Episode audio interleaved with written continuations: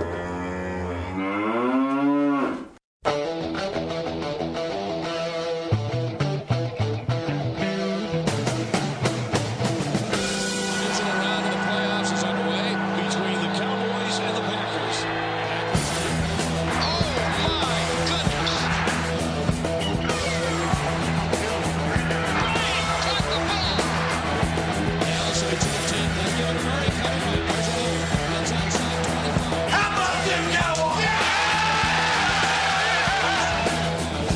Salut à tous, très heureux de vous retrouver pour un nouveau podcast Dallas Cowboy France. On est vraiment très heureux, surtout que ça faisait euh, un certain temps depuis le dernier, pratiquement un an. Donc on est vraiment ravis de remettre le couvert. Euh, ce soir, pour nous accompagner, Maxime. Salut Maxime, bienvenue. Salut à tous. Et euh, un invité, donc un follower, on est très content de l'avoir. c'est Philippe. Salut Philippe. Salut à tous et merci pour l'invite. Eh bien, euh, non, c'est nous vraiment, on est, on content de t'avoir. Euh, on fait un gros coucou à David euh, qui avait pas envie tout simplement de faire le podcast. La raison qu'il nous a invoqué, c'est j'en ai marre de répéter toujours les mêmes choses. C'est un peu ça ce qu'il disait? Et bah, c'est ouais, c'est surtout qu'il s'est déjà exprimé et que du coup il s'est dit que ça serait mieux si ça tournait un petit peu. Je pense qu'il a raison. Hein, et puis c'est bien du coup, on a eu l'idée de dire tiens, euh, s'il y en a un qui est. Euh, on pourrait proposer à, quelqu'un de la page qui suit la page qui a envie peut-être de, s'exprimer aussi. Puis nous, on aime bien euh, l'idée d'ouvrir justement à, bah, le podcast à tout le monde et d'avoir ces retours pour pas que ce soit toujours centré sur, sur nous et puis que tous les avis s'expriment. Ça, je pense, c'est très important. Euh, d'ailleurs, ça me permet de. Je me suis aperçu en parlant un petit peu avec euh, certains followers que il y a pas mal de nouveaux qui arrivent là aussi qui savent pas qu'il y avait un podcast qui existait. Donc, euh, je pense que ça sert pas trop à quelque chose d'aller écouter les anciens puisque un podcast ça s'écoute dans, la semaine hein, ou le mois maximum. Mais voilà, on peut, on peut les retrouver sur SoundCloud. Donc euh, c'est quelque chose, je pense qu'on refera et on essaiera peut-être même d'en faire un dans, pas longtemps sur, euh, sur la Free Agency. Donc euh, pour revenir sur aussi Dallas Cowboy France, hein, je répète, c'est au départ c'était un média écrit où on développait les, sujets et puis on avait toujours voulu au départ avec Maxime qui a depuis très longtemps avoir un, point de vue un peu subjectif et euh, donc c'est pour ça que parfois euh, il y a eu cette année sur, la page Facebook des petites remarques comme quoi on pouvait être euh, pro ou anti machin tout ça. Et c'est vrai que d'habitude nous on avait on a l'habitude d'écrire des articles qui étaient plutôt longs où on pouvait développer. Et donc cette année on n'a pas pu faute de temps. Donc justement ce podcast ça permettra aussi de remettre les choses plat, avoir un peu plus de temps pour développer. je passe aussi un salut à Quentin qui a fait des articles cette année. Donc merci à lui sur, le, sur dallascowboys.fr. Et euh, donc on va pouvoir démarrer euh, ce podcast. Euh, avant le sommaire, là, j'aimerais savoir les gars, vous êtes comment là? Dites-moi comment vous êtes installés là, qu'on va partir là pour une heure et demie. ça donne quoi là? Vous avez un verre à la main Voilà, c'est une surprise. Hein, je vous avais pas dit que je vous vendrais ça, mais allez-y. Philippe, t'es comment Moi, je suis bien installé, confortablement, avec un petit bourbon. D'accord. Ok, bon Maxime, ça va Toi aussi, t'es bien? Eh ouais, je suis tranquillement dans mon salon, euh, je suis content de retrouver le micro. ça faisait longtemps, surtout que effectivement, comme tu le disais, j'ai plus forcément le temps d'écrire, donc euh, ça me fait plaisir d'être là. Super, donc de quoi on va parler? Ben, Bien sûr, on va faire un gros retour sur la saison, ça va être vraiment l'objectif de ce podcast. Euh, la saison un petit peu résumée, les playoffs, ce qu'il a manqué, la prestation du staff. Ensuite, on passera à comment franchir le mur du euh, divisional round, puisque ça fait 4 fois qu'on est éliminé ces dernières années euh, lors de ce round. Dernière news et mouvement du staff. Bien sûr, on va parler du licenciement, enfin du remerciement de Linéane. Et puis ensuite, on passera euh, l'arrivée de Kellen Moore, bien sûr, tout ça. Les distinctions individuelles, quels joueurs nous ont, nous ont plu, les joueurs qui nous ont peut-être un petit peu déçus. Un point sur les rookies aussi, éventuellement, si on a le temps. Un petit peu parler d'Amari Cooper et puis peut-être anticiper la draft si on a le temps. Donc c'est un programme euh, assez chargé. J'espère que vous êtes bien installés, que vous allez vous régaler. C'est parti tout de suite. Donc premier point, retour sur la saison. Les gars, j'aimerais que vous me résumiez euh, cette saison des Cowboys en un mot. Pour ceux qui n'auraient pas suivi, euh, déjà je vois pas pourquoi ils écouteraient ce podcast. Mais je vous rappelle qu'on a été éliminé euh, au deuxième tour de playoff après une saison à 10 victoires et 6 défaites. Alors en un mot, ouais, je vous avais demandé de, trouver un mot. Ça donne quoi? Euh, Allez, honneur à Maxime, l'habitué. Ok, euh, moi je suis venu avec inégal. Je développe ou, je garde mon mot? Ah, ben, on, va, passer les, les mots et puis après on développera, ouais. Philippe? Euh, moi, c'est un mot, mais bon, en deux mots. Euh, montagne russe. Ouais, mais bon, on voit ce que ça veut dire. Ouais, c'est un peu la même idée. C'est un peu dans le même thème. Et moi, euh, c'était, c'est inespéré pour moi la, saison. Voilà. Ah, c'est plus intéressant. Enfin, c'est plus intéressant. C'est, une notion différente du coup. Donc, ouais, donc on a, si on résume la, saison en trois mots, inégal, montagne russe, inespéré. Donc, Maxime, ouais, inégal. Inégal parce que parce que quand on a vu le début de saison, euh, ça partait euh, assez mal. Euh, on s'est dit oulala, on va on va passer 16 matchs à les regarder s'enfoncer petit à petit sans pouvoir avancer sans pouvoir euh, je dirais euh, faire augmenter le tableau d'affichage comme on avait, comme on s'y attendait euh, depuis depuis depuis l'arrivée de, de Dak et de, de, sa première saison explosive. inégal parce que finalement on s'est mis à bien jouer. on y reviendra, mais notamment c'est dans le programme, mais on mhm. s'est mis à bien jouer avec l'arrivée notamment d'Amari Cooper. Et là, d'un seul coup, c'est vrai qu'on euh, s'est pris à espérer euh, d'une meilleure saison et on, a eu raison d'espérer parce que la saison était bien meilleure et inégale parce qu'au final, euh, il y a eu une espèce de, non-match en divisionnel où je dis toujours perdre, il y a perdre et perdre et là on, on a perdu mais sans la manière quoi. et, et c'est ça qui était qui était décevant une espèce de frustration d'avoir l'impression de ne pas vraiment avoir joué le match peut-être hein Non, je pense qu'on est passé, on est, on est, complètement passé à côté de ce match après, après un, beau wildcard avant, mmh. ce, qui est, ce qui est dommage. Euh, et, c'est toujours frustrant de se dire euh, qu'on n'a pas l'impression qu'on ait été à notre maximum. Mais c'est marrant parce que le, le, le mot inégal euh, représente la saison, mais souvent représente aussi le match les matchs des Cowboys cette saison. C'est vrai. Où euh, c'était très difficile de trouver une dynamique sur la durée du match. Mm-hmm. Et euh, c'est ça qui était aussi un petit peu frustrant de temps en temps, c'est que euh, soit ça partait bien et il y avait un gros coup de mou, soit ça partait mal et parfois heureusement on arrivait à remettre du rythme, mais rien que le premier match face au face au, Panthers, oh la vache, la première mi-temps, c'est donc, euh, Philippe, ouais, qu'est-ce que tu en as ressenti, toi, cette saison? Donc, euh, Montagne bah, russe. Ça ressemble un, petit peu, euh, un petit peu à Maxime, dans le mmh. sens où quand on est à 3-8, je suis déjà en train de, de, poser la question on a été à 3-8 On a été à 3-8, ouais. Oh la vache, tu vois, je l'avais. Je l'avais on a été à 3-8 Parce que on a été sur, les, sur les 8 premiers matchs, je, crois qu'on fait, on perd, on gagne, on perd, on gagne, on perd, on gagne, et après on se prend deux pertes d'affilée, dont une contre les Redskins, qui est euh, pour moi l'une des pires défaites qu'on ait pu avoir. On, on perd 27. Euh, je sais pas comment on arrive à perdre ce match. Euh, C'était pas les Redskins de Colt McCoy quand même. non, non, celui-là on, a gagné. Non, on a gagné. la chose qu'a dit Maxime qui est, qui est assez intéressante, c'est que on a eu des problèmes euh, à certaines périodes du match et toujours au même endroit. Si vous remarquez en fin de deuxième quart-temps, on se faisait toujours remonter. Ça peut arriver les deux premiers matchs, mais moi je comprends pas que Jason Garrett se rende pas bon compte à un moment qu'il y a un problème euh, en fin de première mi-temps à chaque fois. C'était toujours la même chose.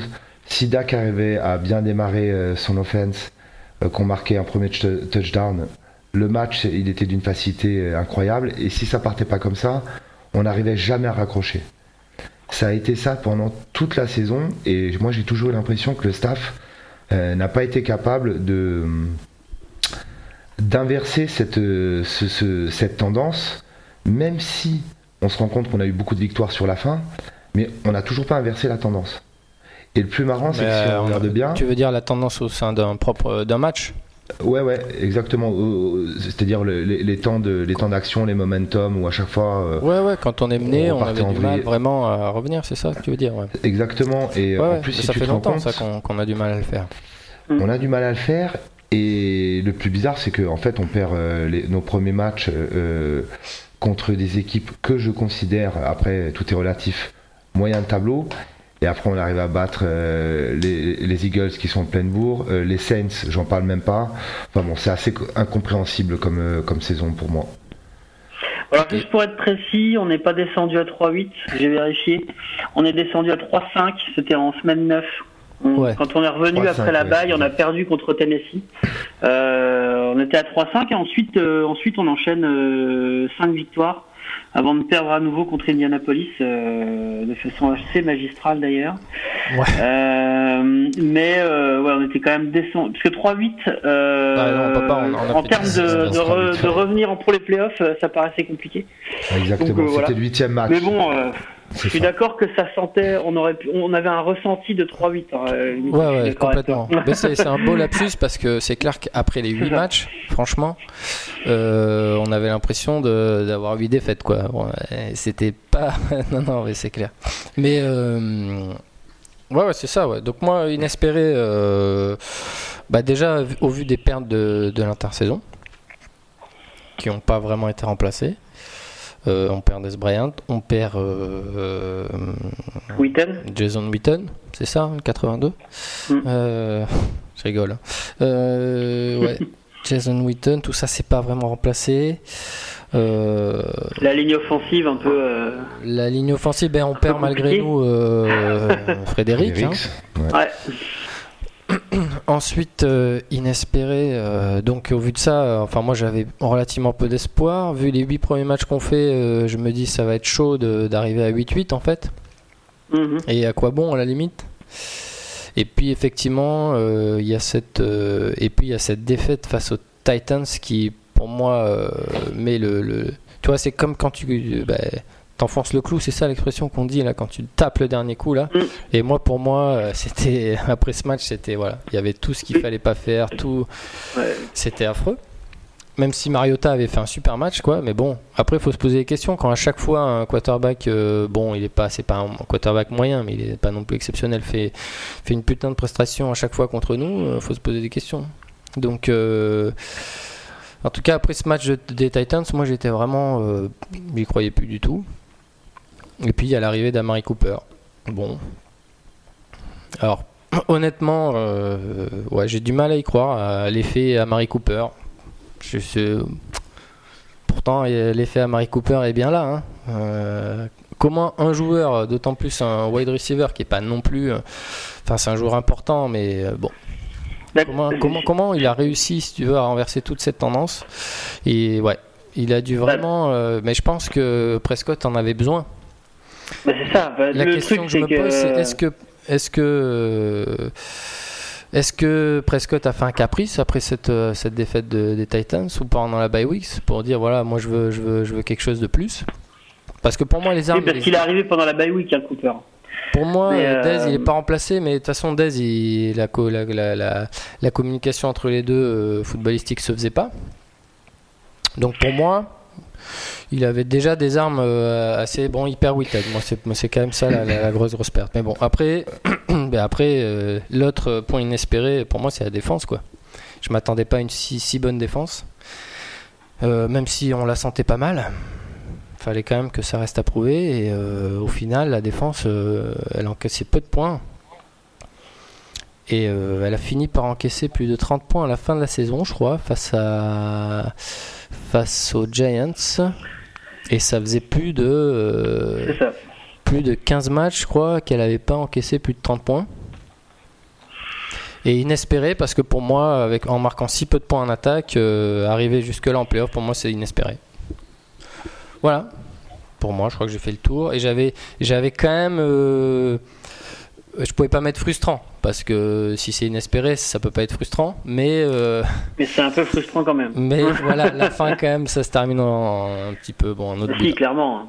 ouais, c'est un, peu euh, frustrant, mais si on doit résumer plus la saison en entier, c'est quand même inespéré d'arriver jusque-là. Et ces 5 victoires d'affilée, c'était quand, même, euh, c'était, quand même assez magique. Et moi, il y avait une défaite par contre qui m'avait, euh, qui m'avait donné espoir en week 5. C'était la défaite face à Houston, où j'avais trouvé que c'était quand même pas un mauvais match. Un, match très un match très intense en défense et tout. Euh, je me souviens, ça m'a, je m'étais dit là, il y a eu match de football américain très très sympa à regarder. On perd, je sais plus trop pourquoi, j'ai plus, j'ai plus trop ça en tête, mais en tout cas euh, là, j'y croyais. Puis derrière, déçu. Euh, derrière, on gagne, on met une grosse rouste à Jacksonville. Donc là, Jacksonville. Un petit moment, ouais, un petit momentum. Et puis derrière, Washington et Tennessee qui nous mettent. Bon voilà, on en reparlera peut-être un petit peu. Moi, il y a un point sur, le, sur lequel euh, j'aimerais bien revenir. Mm. Euh, bon, déjà, quand tu parles d'Amary Cooper, moi, je pense que en plus d'amener une qualité de wide receiver, il a, il a, il a fait faire un upright à Gallup. Parce que je trouve que depuis qu'Amary Cooper est là, Gallup, j'ai l'impression qu'il a explosé. Alors, je sais pas si. Euh, de toute façon, moi je, l'avais déjà dit sur, sur, Facebook euh, pas mal de fois, même si on n'a plus le temps de faire des, analyses euh, soutenues. À un moment donné, il y en avait assez de voir 8-9 défenseurs euh, dans la boîte prêts à, à stopper Elliott, quoi. Et après, derrière, tu, tu, peux rien faire. Quoi. Enfin, je veux dire, ça manquait de. Toutes les défenses se mettaient à 8 face à nous, et puis voilà, vous mettez le mur. quoi. Alors, on aurait pu, on se disait, ouais, mais s'il y a eu défenseurs devant, pourquoi on n'en va pas en profondeur? Ben, ça se faisait pas, il manquait certainement la cible, hein. ça c'est sûr. Non mais clairement, clairement quand même, Cooper, euh, tu disais, il n'a pas remplacé euh, Des Bryant. Euh, disons en pratique si, c'est-à-dire que ce qui s'est passé quand même, c'est que effectivement Bryant et, Prescott, ça, ça, ça, faisait pas forcément clic. Euh, c'est ce qui m'avait fait euh, à l'époque penser que qu'il fallait laisser partir Bryant et que tout le monde me disait oh mon Dieu si on fait ça on n'a plus de receveur etc. Alors effectivement il a fallu le remplacer, euh, mais il n'empêche qu'il a un peu le même rôle. Il a ce, ce rôle de receveur qui euh, est, explosif, qui est capable de, semer son vis-à-vis euh, dès le départ de l'action et après c'est très difficile de revenir dessus. Et je pense il va en profondeur, il a mmh. ouvert le jeu de Prescott. Prescott il n'arrivait pas à trouver les receveurs. Ouais, c'est clair. Et je pense même que, que il n'a pas encore euh, exploité tout son potentiel. Parce que parfois, il, y avait, il y avait Eichmann qui disait aussi pendant les matchs que, il y avait, que lui, il lancerait en 1 contre 1 à chaque fois à Cooper, quoi, s'il était marqué qu'en 1 contre 1. Et Enfin, je veux dire, euh, il avait l'impression de dire qu'on pouvait encore le cibler encore plus souvent, quoi. Sans doute, de toute façon, et, on voit qu'il a déjà un petit rôle de paratonnerre quand même. il a quand même ce rôle-là, il attire quand même les défenseurs. Et je pense que c'est pour ça d'ailleurs, Philippe euh, euh, souligne que, que Gallup a explosé, c'est-à-dire que Gallup, il a eu d'un seul coup un peu plus de d'air, de, de, parce que finalement, on se disait c'est le rookie, euh, on a moins peur de lui que de. De toute façon, il fallait absolument, que les fallait absolument que les défenses adverses voilà, fassent basculer un joueur. Ben, il manquait un joueur qui les attirait. Quoi. Derrière, qui soit plus en couverture de Cooper qu'un safety qui soit prêt à stopper Elliott. Donc euh, ça c'est pas mal, ça c'est clair. Ils n'ont pas eu énormément de, ils n'ont pas encore eu d'intersaison euh, les deux ensemble et ils arrivent déjà à se trouver.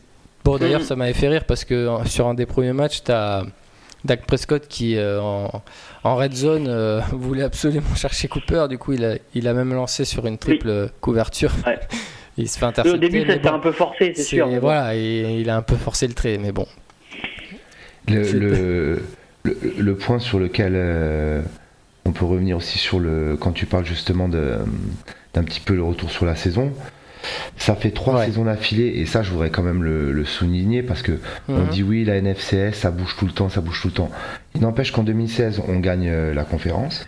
Mhm. Enfin, la, division, pardon. La division. En 2018, on la gagne aussi, et en 2017, on n'est pas du tout ridicule.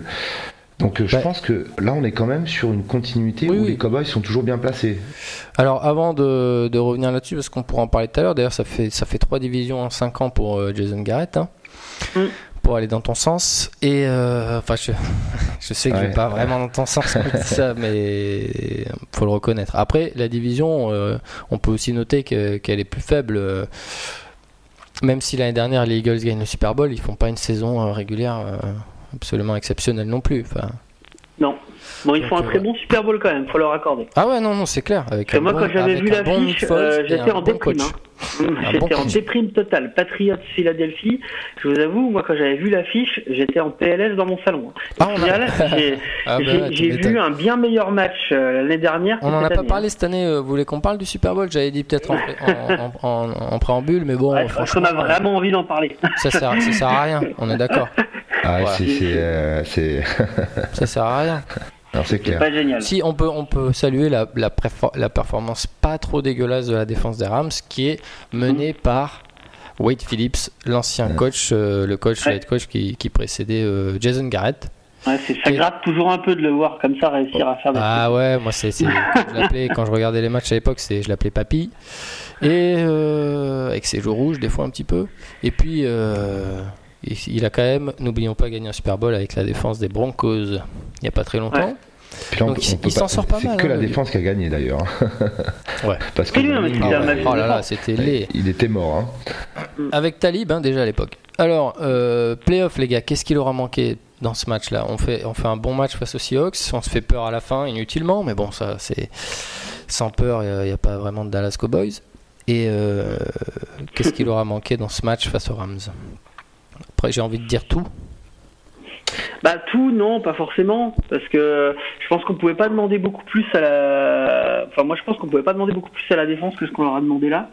Euh, ils, ont, ils ont, ils ont simplement pas la possibilité de d'être, d'être, euh, je dirais, euh, aussi efficace que ce qu'ils pourraient s'ils avaient plus le, si l'attaque en face leur permettait de, de plus souffler, de plus s'organiser, de plus parce que c'est, moi, je pense pas que tout leur a manqué. C'est vraiment sur l'attaque que je fais porter la, la responsabilité de, de, cet échec. Euh, tout le monde, j'ai l'impression, n'est pas forcément d'accord avec toi, parce qu'il y, a pas mal, notamment sur les, sur les forums américains ou sur les pages euh, Facebook américaines, des gens qui disent Ouais, mais la défense, elle n'a pas réussi à stopper en troisième down, elle n'a pas réussi à stopper un seul troisième down, tout ça.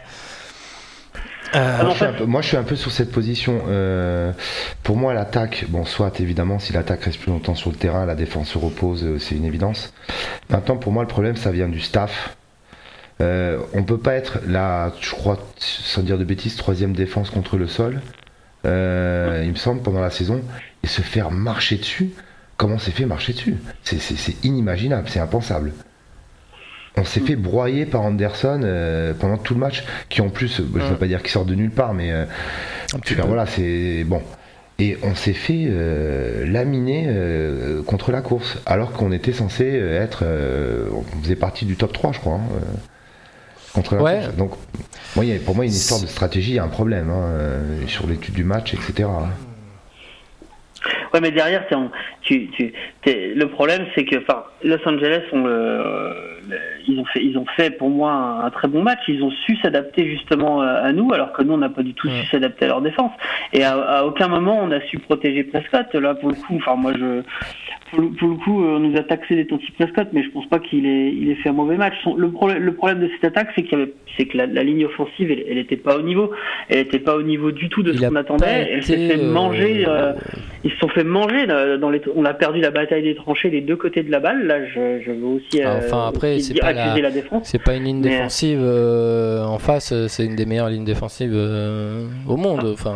Ouais, non, mais je suis d'accord. Mais il n'empêche que là, enfin euh, il faudrait regarder combien de temps Prescott avait en moyenne pour, euh, pour, pour lancer sa balle, parce que c'est vrai qu'on lui reproche souvent de la garder un petit peu longtemps, et, euh, et il a, je pense qu'il c'est pas le quarterback qui a la prise de décision la plus rapide du monde, mais n'empêche que c'est un des quarterbacks qui s'échappe le mieux. Et là, il, il, il, était vraiment bouffé, quoi. Il, les avait vraiment à la gorge tout le temps et à chaque jeu, et c'est très compliqué de s'organiser derrière. Donc c'est c'est ce qui faisait la force des, des Cowboys, euh, ce qui a coûté euh, trois légitimement d'ailleurs, trois premiers tours de draft en euh, quatre ans, euh, à savoir se bâtir une ligne offensive qu'on a tous dit qu'on allait avoir euh, nos titulaires pour les les dix ans à venir. Là, c'est très bien que le, un match de playoff comme ça, ça doit se gagner aussi dans l'adversité. Tu n'auras jamais une ligne offensive nickel. ouais, mais là, elle est à ce moment de la saison il faut, après qu'il y ait des joueurs qui te gagnent le match pour toi, tu vois. Elliott, ça n'a pas été le cas. Il lui a manqué le, la course qui de 50 yards qu'il aurait pu faire, ou même si je crois qu'il en avait fait une à un moment donné. Mais bon, il a fait une. Euh, il a fait une belle course. Puis voilà. Au niveau de la ligne offensive, tout. Euh. Au niveau de la ligne offensive, euh, j'ai envie de faire une comparaison avec notre ligne offensive qui est censée. Bon, on va pas revenir sur les absences de Travis Fredericks, Tyron Smith qui est quand même blessé. Mm. Ah bah, il a plus de dos, clairement. Le dos est complètement détruit. Regarde la ligne offensive des Patriots qui est pas super flashy qui est pas censé. Il a pas été touché une seule fois, Brady. Hein. Parce que si tu mets Brady derrière la ligne offensive des Cowboys, tu l'envoies sur euh, une civière. Hein. Ouais, c'est sûr, mais Brady, euh, il, franchement, il lâche la balle super vite, c'est incroyable. Euh. D'ailleurs, ah, mais il fait des passes courtes. Hein. C'est souvent moche à, regarder. Aujourd'hui, c'est plus le même jeu. Voilà, hop, backs, hop, je lance la passe, hop, je lance la passe. Donc au final, il y a peu de jeux. quand même super bien protégé. Tu l'as vu Donald au Super Bowl? Moi, je l'ai pas vu. Hmm, de toute façon, je veux dire, la balle a été lâchée, euh, a été lâchée assez vite. Hein. Mais par contre, là où ils ont été très forts, euh, les Rams, c'est qu'ils ont vachement bien déguisé les couvertures en zone et les couvertures en 1 contre 1. Et que Brady, au moment où il se fait intercepter sur la première passe d'ailleurs, au moment où il hmm. lâche le ballon, hein, ce que dit Romo euh, dans son commentaire, c'est qu'il l'envoie mal le ballon parce qu'il vient de s'apercevoir qu'il vient de, venait de se faire baiser et que c'était une défense en zone. Donc Donc euh, voilà, est-ce qu'ils ont vraiment cherché à aller aussi le, le saquer tout en sachant qu'ils auraient certainement pas le temps parce qu'ils relâchent le ballon très vite? On, le sait depuis des années qu'il fait ça maintenant, c'est très rare qu'il ait drop backs et tout. Par contre, sur le match face au Kansas City, sur les deux derniers drives, euh, Brady il doit, convertir des 3 et 10 deux trois fois. Et là, il fait vraiment un vrai drop back, il attend. Et puis euh, là, il est bien protégé, il envoie les bonnes passes. Hein. Sur les deux derniers drives, c'est magnifique, ces deux derniers drives de, Brady. Euh, mm. Face au Kansas City Chiefs à la fin du match et euh, le, drive de la prolongation, il a des troisième et 10 à convertir et là il prend ses responsabilités. Mais sinon, s'il n'en a pas besoin, il relâche le ballon très vite. quoi. C'est d'ailleurs le, seul sourire que j'ai pu esquisser dans le Super Bowl. Mm. c'est bien sur la première passe de Brady. ouais, mais c'est clair, c'était sympa. Tu dis, ouais, il va, peut-être y avoir un match. Hein. C'est clair. Euh, d'ailleurs, il a eu lieu ce match ou pas? Ouais Ah, il a ah, eu lieu ce match. Ok. Non, je disais à mes potes, mais vous avez vu le Super Bowl? Parce que moi, je l'ai pas vu. Bon, bref. Euh, ah non, moi, je, pense surtout que c'était pas un Super Bowl pour unifier les noms. Euh, ouais, j'en ai, vu, j'en ai vu. Euh, Mon Dieu. J'en ai vu qui m'ont dit, ouais, j'ai regardé le match pour la première fois. Ah merde, ah c'est pas ça en vrai. Hein. bon, après, voilà. Euh, bon, il y avait au moins du suspense. Il vaut mieux celui-là que, euh, que le match, euh, le match des Broncos où, qui, était plié à la mi-temps, le Broncos Patriots plié à la mi-temps avec 40 points d'écart qu'on a eu, je sais plus en quelle année là. Mmh. où à la limite, il valait mieux un match où il y avait du suspense et où il se passait moins de choses. Mais bon, à la fin là, c'était un peu frustrant de voir tous ces punts. ça va quoi. Ça. Sauf si c'est un Cowboys Dolphins, comme il y a très très longtemps, euh, c'est pas grave si on gagne beaucoup. oui, ça c'est clair. Bon après voilà, sur, sur ce, si on revient une dernière fois sur ce match, voilà, moi c'est ce que j'avais mis sur le sur la page Facebook après. J'ai vraiment le sentiment qu'on a été battu par plus fort, dominé dans tous les secteurs de jeu, défaite collective, ah défaite collective. Et ce que je disais moi, et c'est pour ça que certains pensent que que, que j'aime pas Prescott, mais dans ces matchs là tu peux avoir un Aaron Rodgers qui va te gagner un match, tu peux avoir euh, à lui tout seul, tu peux avoir, ah, tu vois, euh, un Aussi mal protégé, je suis pas sûr. Ah, attends, Franchement, euh, Rodgers, il, est, il, a rarement été bien protégé aussi durant sa carrière, on pourra en parler, ah. mais ses lignes offensives, c'est la cata, hein, si tu regardes. Bah, c'est pour ça qu'il a des saisons très mauvaises, hein, Rodgers, en vrai. Hein. Pardon C'est pour ça qu'il a pas que des bonnes saisons, il a des saisons mauvaises. Non, non, c'est clair, c'est clair, je suis d'accord, je suis d'accord avec toi. Mais voilà, je disais pas euh, Prescott, il faut qu'il se, change en ou c'est de la merde. Je disais juste, voilà, il n'a pas été capable de gagner le match tout seul et à la limite c'est normal. mais c'est vrai qu'à ce niveau-là, il y en a qui sont capables de le faire. Mais je lui reproche rien. Moi, j'ai dit c'était une défaite collective. Voilà. Oui, non, mais bien sûr. Collective, je, euh, battu euh, un peu partout, quoi. Ouais. On voulait, premier paragraphe, mais on voulait stopper la course, impossible.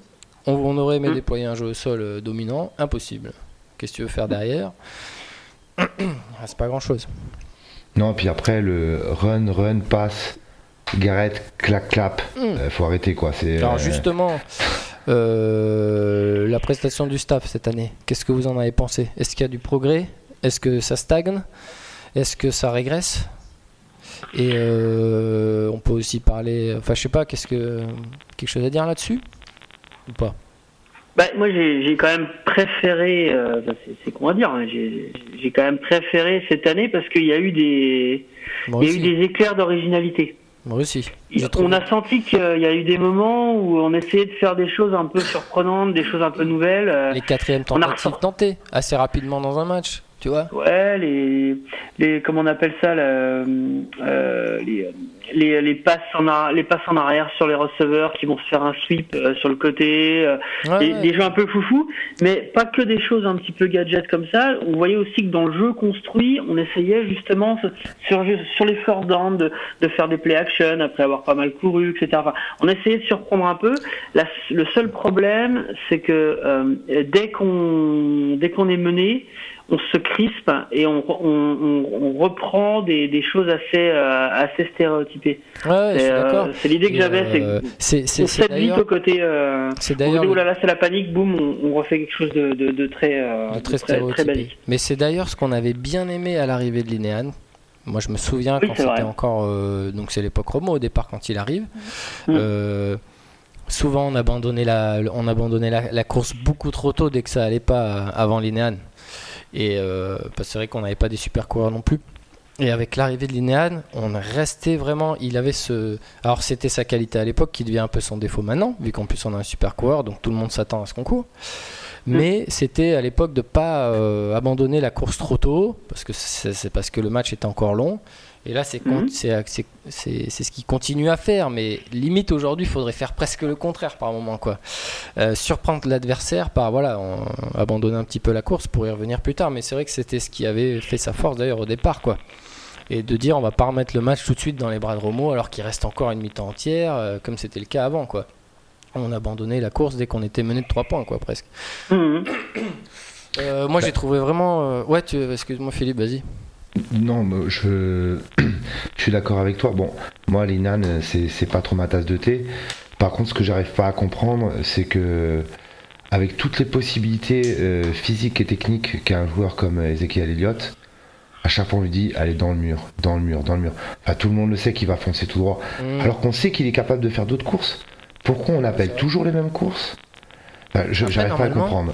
Qu'est-ce qui s'est passé On avait une, euh, on avait une course qu'on peut appeler une, euh, une course de, de zone là sur les côtés. Tu sais où c'est les, c'est les, mhm. c'est la, ligne offensive qui va créer les blocs, mais sur le, sur les côtés. Hein. c'est ce qu'on appelle la zone, euh, zone run, hein, quelque chose comme ça. Ce que faisait un peu Houston à l'époque où ils avaient leur, leur Foster là qui était bon. Ça, c'est, tu sais, où ils se décalent tous là sur un côté et puis on, va chercher les brèches. Ça, c'est vrai qu'on a peut-être un petit peu moins vu.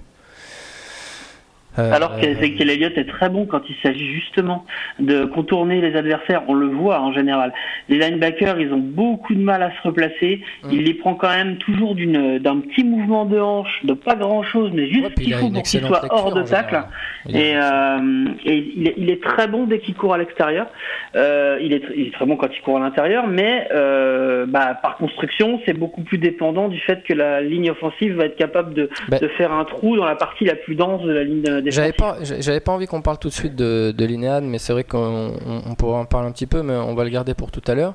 Mais c'est. Euh, euh, ouais, on, en reparlera peut-être tout à l'heure, c'est vrai, que, de ça. Mais globalement, euh, Garrett, moi je l'ai trouvé Garrett, j'ai trouvé en, en, termes de posture head coach, c'est peut-être la première année où j'avais l'impression de voir un, de voir un head coach. Quoi. Alors que moi, euh, c'est vrai qu'il y en a qui ne suivent pas depuis très longtemps. Donc moi, ça fait au moins 4-5 ans que je dis que Gareth, je le sens pas pour, euh, pour nous amener au titre. Hein. Pas parce qu'il est forcément mauvais, mais je trouve qu'il est trop proche des joueurs. Alors ça, c'est une théorie que je défends depuis longtemps, mais j'ai peut-être tort. Hum, il y a les contraires euh, qui peuvent très bien marcher aussi, mais voilà. Quand on voit la posture d'un Belichick ou même d'un Peterson, euh, c'est comme ça qu'il s'appelle euh, le, mec des Eagles? Ouais, je crois. Euh, ouais, moi tout ce qui touche les Eagles, bon bref. Et une espèce de posture au-dessus de la mêlée, tu vois ce que je veux dire? T'as pas forcément besoin d'encourager un gars en claquant dans tes mains 50 fois. T'as un head coach, il sait ce qu'il a à faire. Il y a les, il y a les, il y a les coachs de, de position pour ça, tu vois clairement, et donc, euh, cette année, j'ai trouvé, j'ai trouvé qu'il avait une posture plus de mec qui était au-dessus de la mêlée. avec ces, décisions qu'il prenait là, un peu plus couillu que d'habitude, ça, j'ai bien aimé, et puis un peu moins de claquements dans les mains, voilà, ça ça m'a bien plu aussi, mais bon, cela dit... Moi, il a une qualité que je trouve en fait être un défaut. D'ailleurs, la dernière fois, j'ai même vu Belichick qui balançait son pléco au sol. Arrivé à un moment, même si on doit garder son sang-froid, je pense que l'équipe elle a besoin de voir que t'es pas content. Et euh, c'est clair. De pousser une gueulante. Il ne le fait jamais. Qu'il a C'est ça, on dirait une Attendez, tir. Parce que il ne bouge pas. Souviens-toi, par rapport au match face aux Green Bay Packers, hein, qu'on perd là en 2016. Honnêtement, Bryant, on pourra dire ce qu'on veut, mais à, à, part lui, ils avaient tous des gueules d'enterrement. Quand on se fait démonter là en début de match, s'il n'y avait pas eu Des Bryant sur le banc, je pense, pour remotiver un peu les, troupes, parce que les aboyeurs, il en faut quand même, tu vois. Si t'as pas, si pas le gars, euh, si t'as pas un gars qui, qui, montre qu'il est, qu'il est énervé, tu vois, alors qu'il insulte les mecs, je sais pas, qu'est-ce qu'il leur dit, mais on s'en fout à la limite ce qu'il dit, c'est son attitude qui compte, tu vois, c'est le, c'est de se dire, euh, ouais, c'est comme ça qu'on doit être, quoi. On doit pas être assis. Ou... Alors, chacun réagit un peu différemment, mais c'est vrai que je suis d'accord avec toi sur le fait qu'à un moment donné, voilà, il a le droit aussi de montrer qu'il est énervé, quoi. Euh, il, il coach pas une équipe. Euh, il est pas là pour être bienveillant, tu vois. Il coach pas une équipe de, collégiens, tu vois. Non, clairement. Sinon, ça fait du macadou. Hein. Et du coup, sinon, le dernier petit truc, c'est l'arrivée de Richards en défense. Quand même, moi, je pense qu'il a une influence énorme. Ouais. C'est une excellente nouvelle. Hein. Ouais, ouais. J'avais peur qu'on le perde d'ailleurs à l'intersaison. Apparemment, ça a l'air d'être euh, on lui a proposé euh, d'aller, on lui a proposé des postes de coach a priori. Hein. Il les a refusés pour rester à Dallas. Donc ça, je pense que bon, c'est notre futur euh, coordinateur défensif. Hein, après. Euh. Ouais. pour moi, c'est notre futur head coach en fait. Hein. Ouais, c'est vrai que moi aussi je le vois, mais est-ce que c'est vraiment, encore une fois, est-ce que ce serait intelligent oh. de, de, de, de recruter Pas Kellen Moore. Encore Moore Alors, c'est une non, mais euh, Moi, je l'ai vu. Il a, il a une, c'est clair qu'il a, il a un potentiel edge coach, ce, ce, ce mec. Euh... Tu parles de qui? De Richards. Ah d'accord. Et d'ailleurs, quand tu le vois sur, le, sur la touche, il n'est pas toujours dans l'applaudissement, dans le truc. Hein, on voit que des fois, il remonte euh, les bras. Oh oui, il est plutôt même dans le côté euh, voilà, un peu rentre dedans. Hein, si je te dois te passer une gueulante, je vais te la, je vais te la donner, t'inquiète. Hum. Et euh, il a une posture d'être coach. Mais après, la question qu'on pourrait se poser, c'est est-ce que ce serait encore une bonne idée de, recruter un head coach en interne C'est ce qu'on avait fait avec Garrett, quoi. Enfin bon. ouais, je sais pas si c'est un problème d'interne ou pas. Et puis, euh, bah, parce que tu prends par exemple, pour prendre l'exemple de Kellen Moore, c'est surtout qu'il a, il a été, il a été formé à l'école Garrett, quoi. Donc c'est. Ouais. Bon, de toute façon, Kellen Moore, on, on, en reparle tout à l'heure. Euh, J'aimerais juste qu'on fasse un point sur. Mais euh, Richard, lui, euh, lui, il a, quand même sa, il a quand même sa vision du truc. Il apporte, il, porte quand même euh, son. Et puis c'était lui qui appelait les. Ah, c'est le John Doom, hein, euh. Voilà. lui, c'est, voilà, c'est différent. Donc il apporte cette différence-là. Donc après recruter en interne, c'est, oui, c'est recruter en interne si tu veux le jour où, où il est promu, c'est recruter en interne, mais il n'est pas formaté par par un prédécesseur en interne en fait. il, il est arrivé avec sa propre culture, quoi.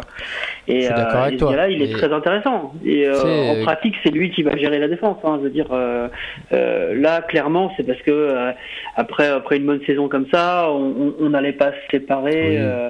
de Marinelli comme ça. non, puis Marinelli fait peut-être le tampon entre Garrett et, Richards aussi. Bon, voilà. Mais c'est vrai que c'était lui qui appelait les jeux, apparemment, Richards. Et oh, puis Richards, il peut être que bonifié en travaillant avec Marinelli, hein, de toute manière. Hein. Mm. Ça peut que lui apporter aussi. Hein. Bah, parce clairement, que c'est que c'est un des seuls coachs à avoir fait 0 euh, victoire en une saison, je crois. Avec les Lions. Donc c'est bien. non, mais je l'aime bien, je l'aime bien en plus. Je pense qu'il avait été mis là. C'était, c'était pour justement, enfin voilà, il avait été mis là, le pauvre, il récupérait la situation des, à Détroit qui était catastrophique non, là, honnêtement, lui, on peut pas. Il a pris quand même un groupe de joueurs qui était quand même pas forcément. Il fait progresser les joueurs. Hein, c'est ça qui est. Mais euh, on n'avait quand même pas non plus une, défense remplie de star power. Non, euh, Voilà. Et puis, ce qui est euh, intéressant, c'est qu'il fait, il fait progresser les joueurs. Tu vois, les corners, ils sont devenus meilleurs avec lui. Clairement. Les linebackers, ils, sont, ils progressent aussi. On en reparlera tout à l'heure. Moi, j'aimerais vraiment mm. qu'on se pose une question, les gars. On en a un petit peu parlé. C'était le deuxième grand point de, de la soirée. C'était comment franchir le mur du, du divisional round, puisque ça fait quatre fois les dernières fois qu'on perd euh, à ce round, qui est quand même hyper frustrant, parce que après il y a la finale de conférence. Mine de rien, c'est symboliquement c'est une finale, et on n'y arrive toujours pas. Alors souvenez-vous 2014 évidemment, euh, ben non même 2009 d'abord. C'était euh, chez les Vikings, avec une ligne euh, offensive qui était, euh, qui était du gruyère. Et Romo qui s'était fait défoncer pendant tout le match avec Brett Favre en face, il me semble. ensuite, c'est 2014, ben, on se souvient du catch de, de Dez. Le match, même s'il marque le touchdown à ce moment-là, il n'aurait pas forcément été gagné aussi, on ne sait pas. Ah non, du tout. Il y, y, a un fumble de Murray qui fait mal aussi. Il y, a plein de choses dans ce match. Bon, et puis les deux dernières, c'est avec Dak. Euh, pour resituer les époques un petit peu, 2016, Green Bay à domicile, et puis euh, cette année, les Rams. Euh, les Rams. Alors je sais pas qu'est-ce qu'il faut faire pour essayer de franchir ce, mur du divisional round. Moi, si je devais donner une réponse, bah je sais pas. Moi je crois que vu que les joueurs ont changé au cours des époques et que c'est le même coach, mine de rien, euh, je pense que peut-être que c'est pas un coach qui prépare à ce, à ce niveau, euh, à ce niveau-ci. Gagner une division, c'est faisable, mais aller en finale de conférence, je pense que c'est vraiment un niveau au-dessus. Euh, bah, il, faut, il faut redonner de l'audace offensive, c'est ça qui nous manque. Et dans cette audace offensive, euh, il faut identifier qu'est-ce qui nous empêche de, de, de, la prendre. Est-ce qu'il n'y a, pas un problème de préparation euh, Je veux dire, euh, je crois que l'année finalement on, on s'est senti le mieux préparé, c'était l'année, c'était le, le, le, 2014. Parce que 2009 on arrive, on sent que la ligne offensive ça va être très dur. Mm. Elle est à bout, elle est vieille. Et chez les Vikings ça va être un enfer. Bon, bah, ça va pas manquer. Ensuite... J'ai l'impression que c'était en 2014 qu'on était le mieux préparé. Pourquoi je dis ça? C'est parce qu'en 2016, euh, en 2016, le début de match est hyper décevant, quoi. Et ça, à mon avis, moi, c'est, pas une histoire de joueur, c'est plus une histoire de conditionnement moral, euh, physique. Euh, c'est quand même pour moi le rôle d'un staff, quoi. Tu vois, d'entrer dans son match, savoir entrer dans son match, pas prendre 14 points en début de match, tout ça, quoi. Tu vois? Et cette année, bon, euh, il y avait peut-être aussi d'autres choses qui entrent en considération, mais c'est vrai que. Ouais, ce, cap a l'air euh, ah, infranchissable. Il y, a deux ans, il y a deux ans, je, suis d'accord avec toi. J'aurais, euh, j'aurais axé la critique déjà sur la préparation parce qu'effectivement, tu peux pas revenir dans le match après la dérouillée que tu te prends alors qu'on avait l'impression que tu n'étais pas tout à fait prêt à démarrer ce match, quoi. Et encore, on, revient, on, revient, on revient de façon inespérée. Ouais, on revient, mais on revient, on revient jamais. C'est trop tard, en fait. Hein. C'est trop tard. Tu peux pas contre contre contre Green Bay, tu peux pas. Contre Green Bay il y a deux ans, tu peux pas. Euh, mais euh, là, je, là, je, je, je, j'ai quand même. Non, cette année, c'est moins, c'est moins Cette saison, c'était. Voilà, cette saison, il y avait quand même une niaque, quoi. Il y avait quand même, euh, mais euh... il y avait quand même un esprit de conquête qu'on a retrouvé euh, dans cette deuxième partie de saison qui a fait que les mecs sont quand même arrivés à bloc. Euh, surtout qu'ils ont fait quand même un, gros match contre Seattle. Je veux dire, c'est pas un hasard ce wildcard, tu vois. Donc euh, après, le, staff a appris de ses erreurs aussi parce que le dernier match a été joué vraiment joué par les titulaires. En plus, Prescott il a quand même besoin de confiance. Elliott aussi. Bon, Elliott il avait pas joué, mais euh, mais au final, ça avait permis. Ça, quand même, ça avait quand même permis à Prescott de faire un match énorme. Euh, de pouvoir arriver en playoff sûr de lui. Euh, donc ça, c'est sûr que c'était un petit peu mieux. Mais euh, bon, voilà, après, face aux Rams, sur le match le plus important, on est dominé partout. Qui, ah qui, est censé faire le plan de jeu pour un match de ce niveau-là? Ouais, sûr. Moi, je pense que si on prend le match des Rams, je pense qu'il y a une grosse erreur au niveau de, de la préparation du match par le, par le staff après, alors on ne peut pas euh, résumer euh, des défaites à un joueur. Mais je pense que si on remarque quand même, euh, les Chiefs, ils ont Travis Kelce, les Patriots, ils ont le, Gronk. On n'a pas un tie end correct. Et ça, on s'est rendu compte qu'à chaque fois qu'il est sous pression, Dak est obligé ou de courir et il se fait couper en deux, ou tenter une passe. Euh, bon, on a des bons receveurs maintenant, ça marche des fois d'ailleurs. Hein. Ça marche des fois, mais je comprends pas qu'on n'ait pas une, cible avec des mains très safe, un bon tight end. Euh, parce que là, le, comité de, de tight end, pour moi, c'est une catastrophe. Hein. C'est qu'il y en a pas un qui est meilleur que l'autre. Hein. Enfin, c'est ah, mais... Il, s'entend quand même plutôt pas mal avec Jarwin. Euh, Ouais, mais Jarwin, faut pas que une catastrophe quoi. C'était peut-être ouais, mais tu crois qu'il fait peur à quelqu'un, Jarwin, franchement Non, non, mais on est d'accord. Attention, on n'a pas, on n'a pas de Jarwin, il a profité euh, moi dans les d'une double couverture sur les. Parce qu'en fait, il a profité du fait qu'on ait, qu'on ait un corps de Tiden euh, quasiment inexistant et, et qui, sur les matchs, n'ont pratiquement aucune influence. Donc, c'est vrai que les, je pense que les, les, les, défenseurs se sont concentrés sur nos deux receveurs qui sont, eux, par contre, euh, bons. quoi. D'ailleurs, rappelle-toi le match. De ça euh, aussi, Jarwin, puis face à une défense des Giants. Parce que c'est sur deux matchs, hein, mais rappelle-toi justement le match où Dak il flambe sur, euh, sur lui. Euh, t'as l'impression que c'est Jason Witten. Hein. parce que ça a marché, mais je pense que Dak a absolument besoin d'un tight end performant. Mm. Non, mais moi je pense que c'est un, un, de nos besoins à la draft prioritaire, mais, mais, mais disons que moi je pensais que ça allait être plus catastrophique que ça, hein, franchement. T'as as un tight end, tu crois vraiment que tu passes le tu passes moi, le cap sur la draft, je suis pas d'accord. Euh, pour, pour, moi, j'irai pas le chercher à la draft. Hein. Parce qu'il nous faut quelqu'un d'expérience. Hein. Ah ouais, ouais, ouais.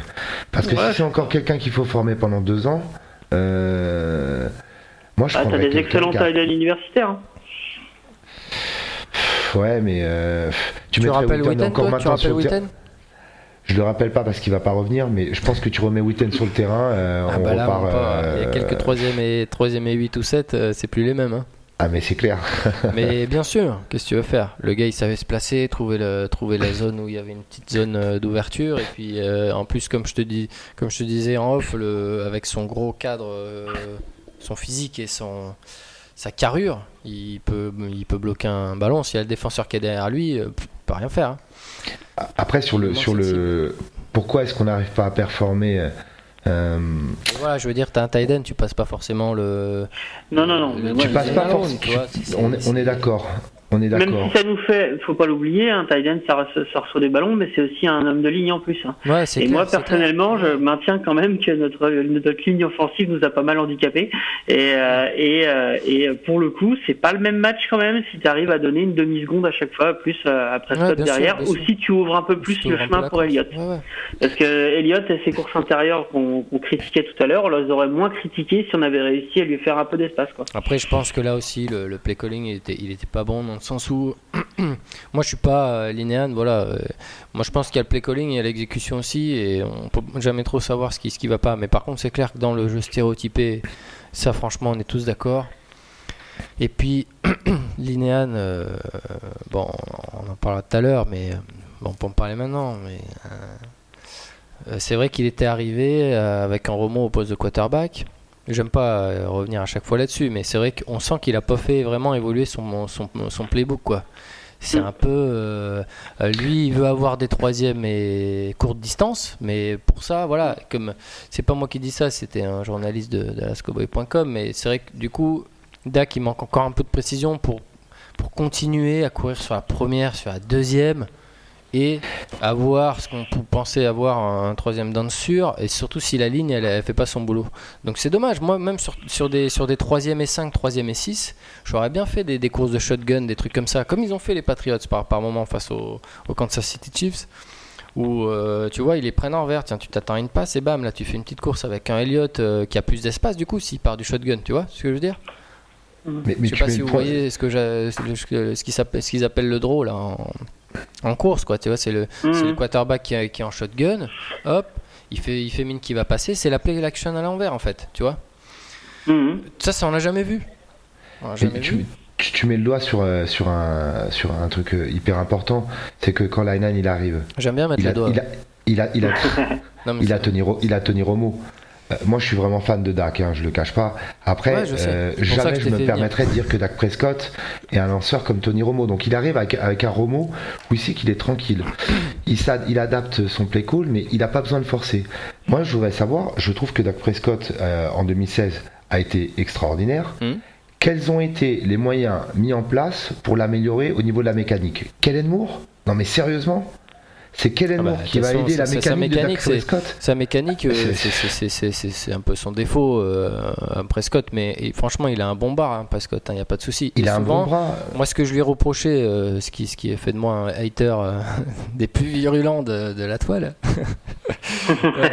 c'est ses imprécisions. Des fois, tu vois, il y a un gars qui est ouvert et bam, la passe, elle arrive un peu derrière, un peu devant. Bon, peu importe, mais si tu regardes souvent, c'est un problème de pied d'appui en fait, c'est pas vraiment un problème de bras. C'est que deux fois, il se retrouve à faire des passes, il a pas fait son jeu de jambes totalement. Tu vois, il y, a des petits défauts comme ça. Mais c'était mieux cette année, beaucoup mieux. Ouais, mais je trouve qu'ils l'ont pas, ils l'ont pas aidé suffisamment à travailler. Et là-dessus, il y a une très très bonne nouvelle. Je sais pas si vous avez vu l'info euh, qui est tombée euh, cette nuit, je crois. Comment? Joe Flacco? Euh, non. ça, je sais pas si c'est une bonne nouvelle. on, a engagé un, alors je sais pas comment ça s'appelle, mais un coach indépendant pour les QB, euh, Tony Ratiopi ou un truc comme ça, euh, qui va s'occuper spécifiquement euh, pour la mécanique et la technique de Prescott. Ouais, après je pense qu'il est engagé en plus dans le staff. Il a pas grand chose à changer, hein, tu vois, c'est juste que. Mais lui-même, c'est le premier à savoir d'ailleurs là-dessus. Mais bon, effectivement, on peut, on peut se demander si, si vraiment il a été aidé là-dessus.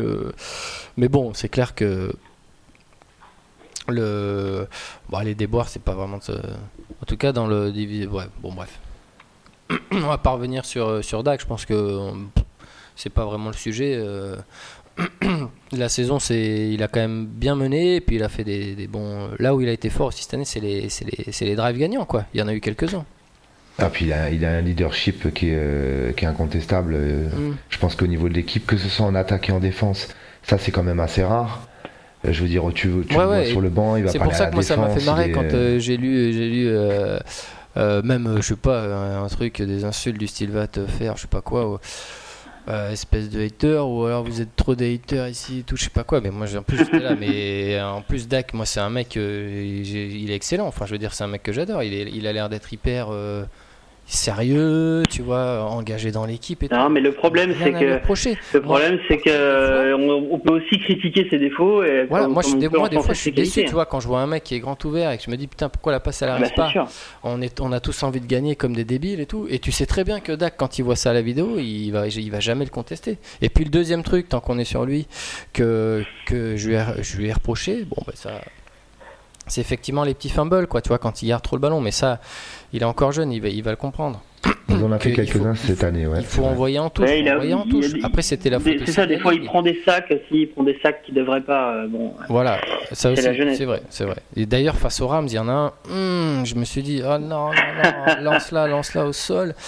Ouais, en plus, on sort, euh, on sort de la distance de field goal. zone de field goal, et voilà, et on sort et sur des matchs comme ça qui sont tellement serrés et puis tellement importants. C'est vrai que c'est des choses. Euh, ça doit être fait, ça doit être dans sa tête, ça avant. Maintenant, c'est c'est troisième année, donc encore une fois, est-ce que c'est vraiment de sa faute?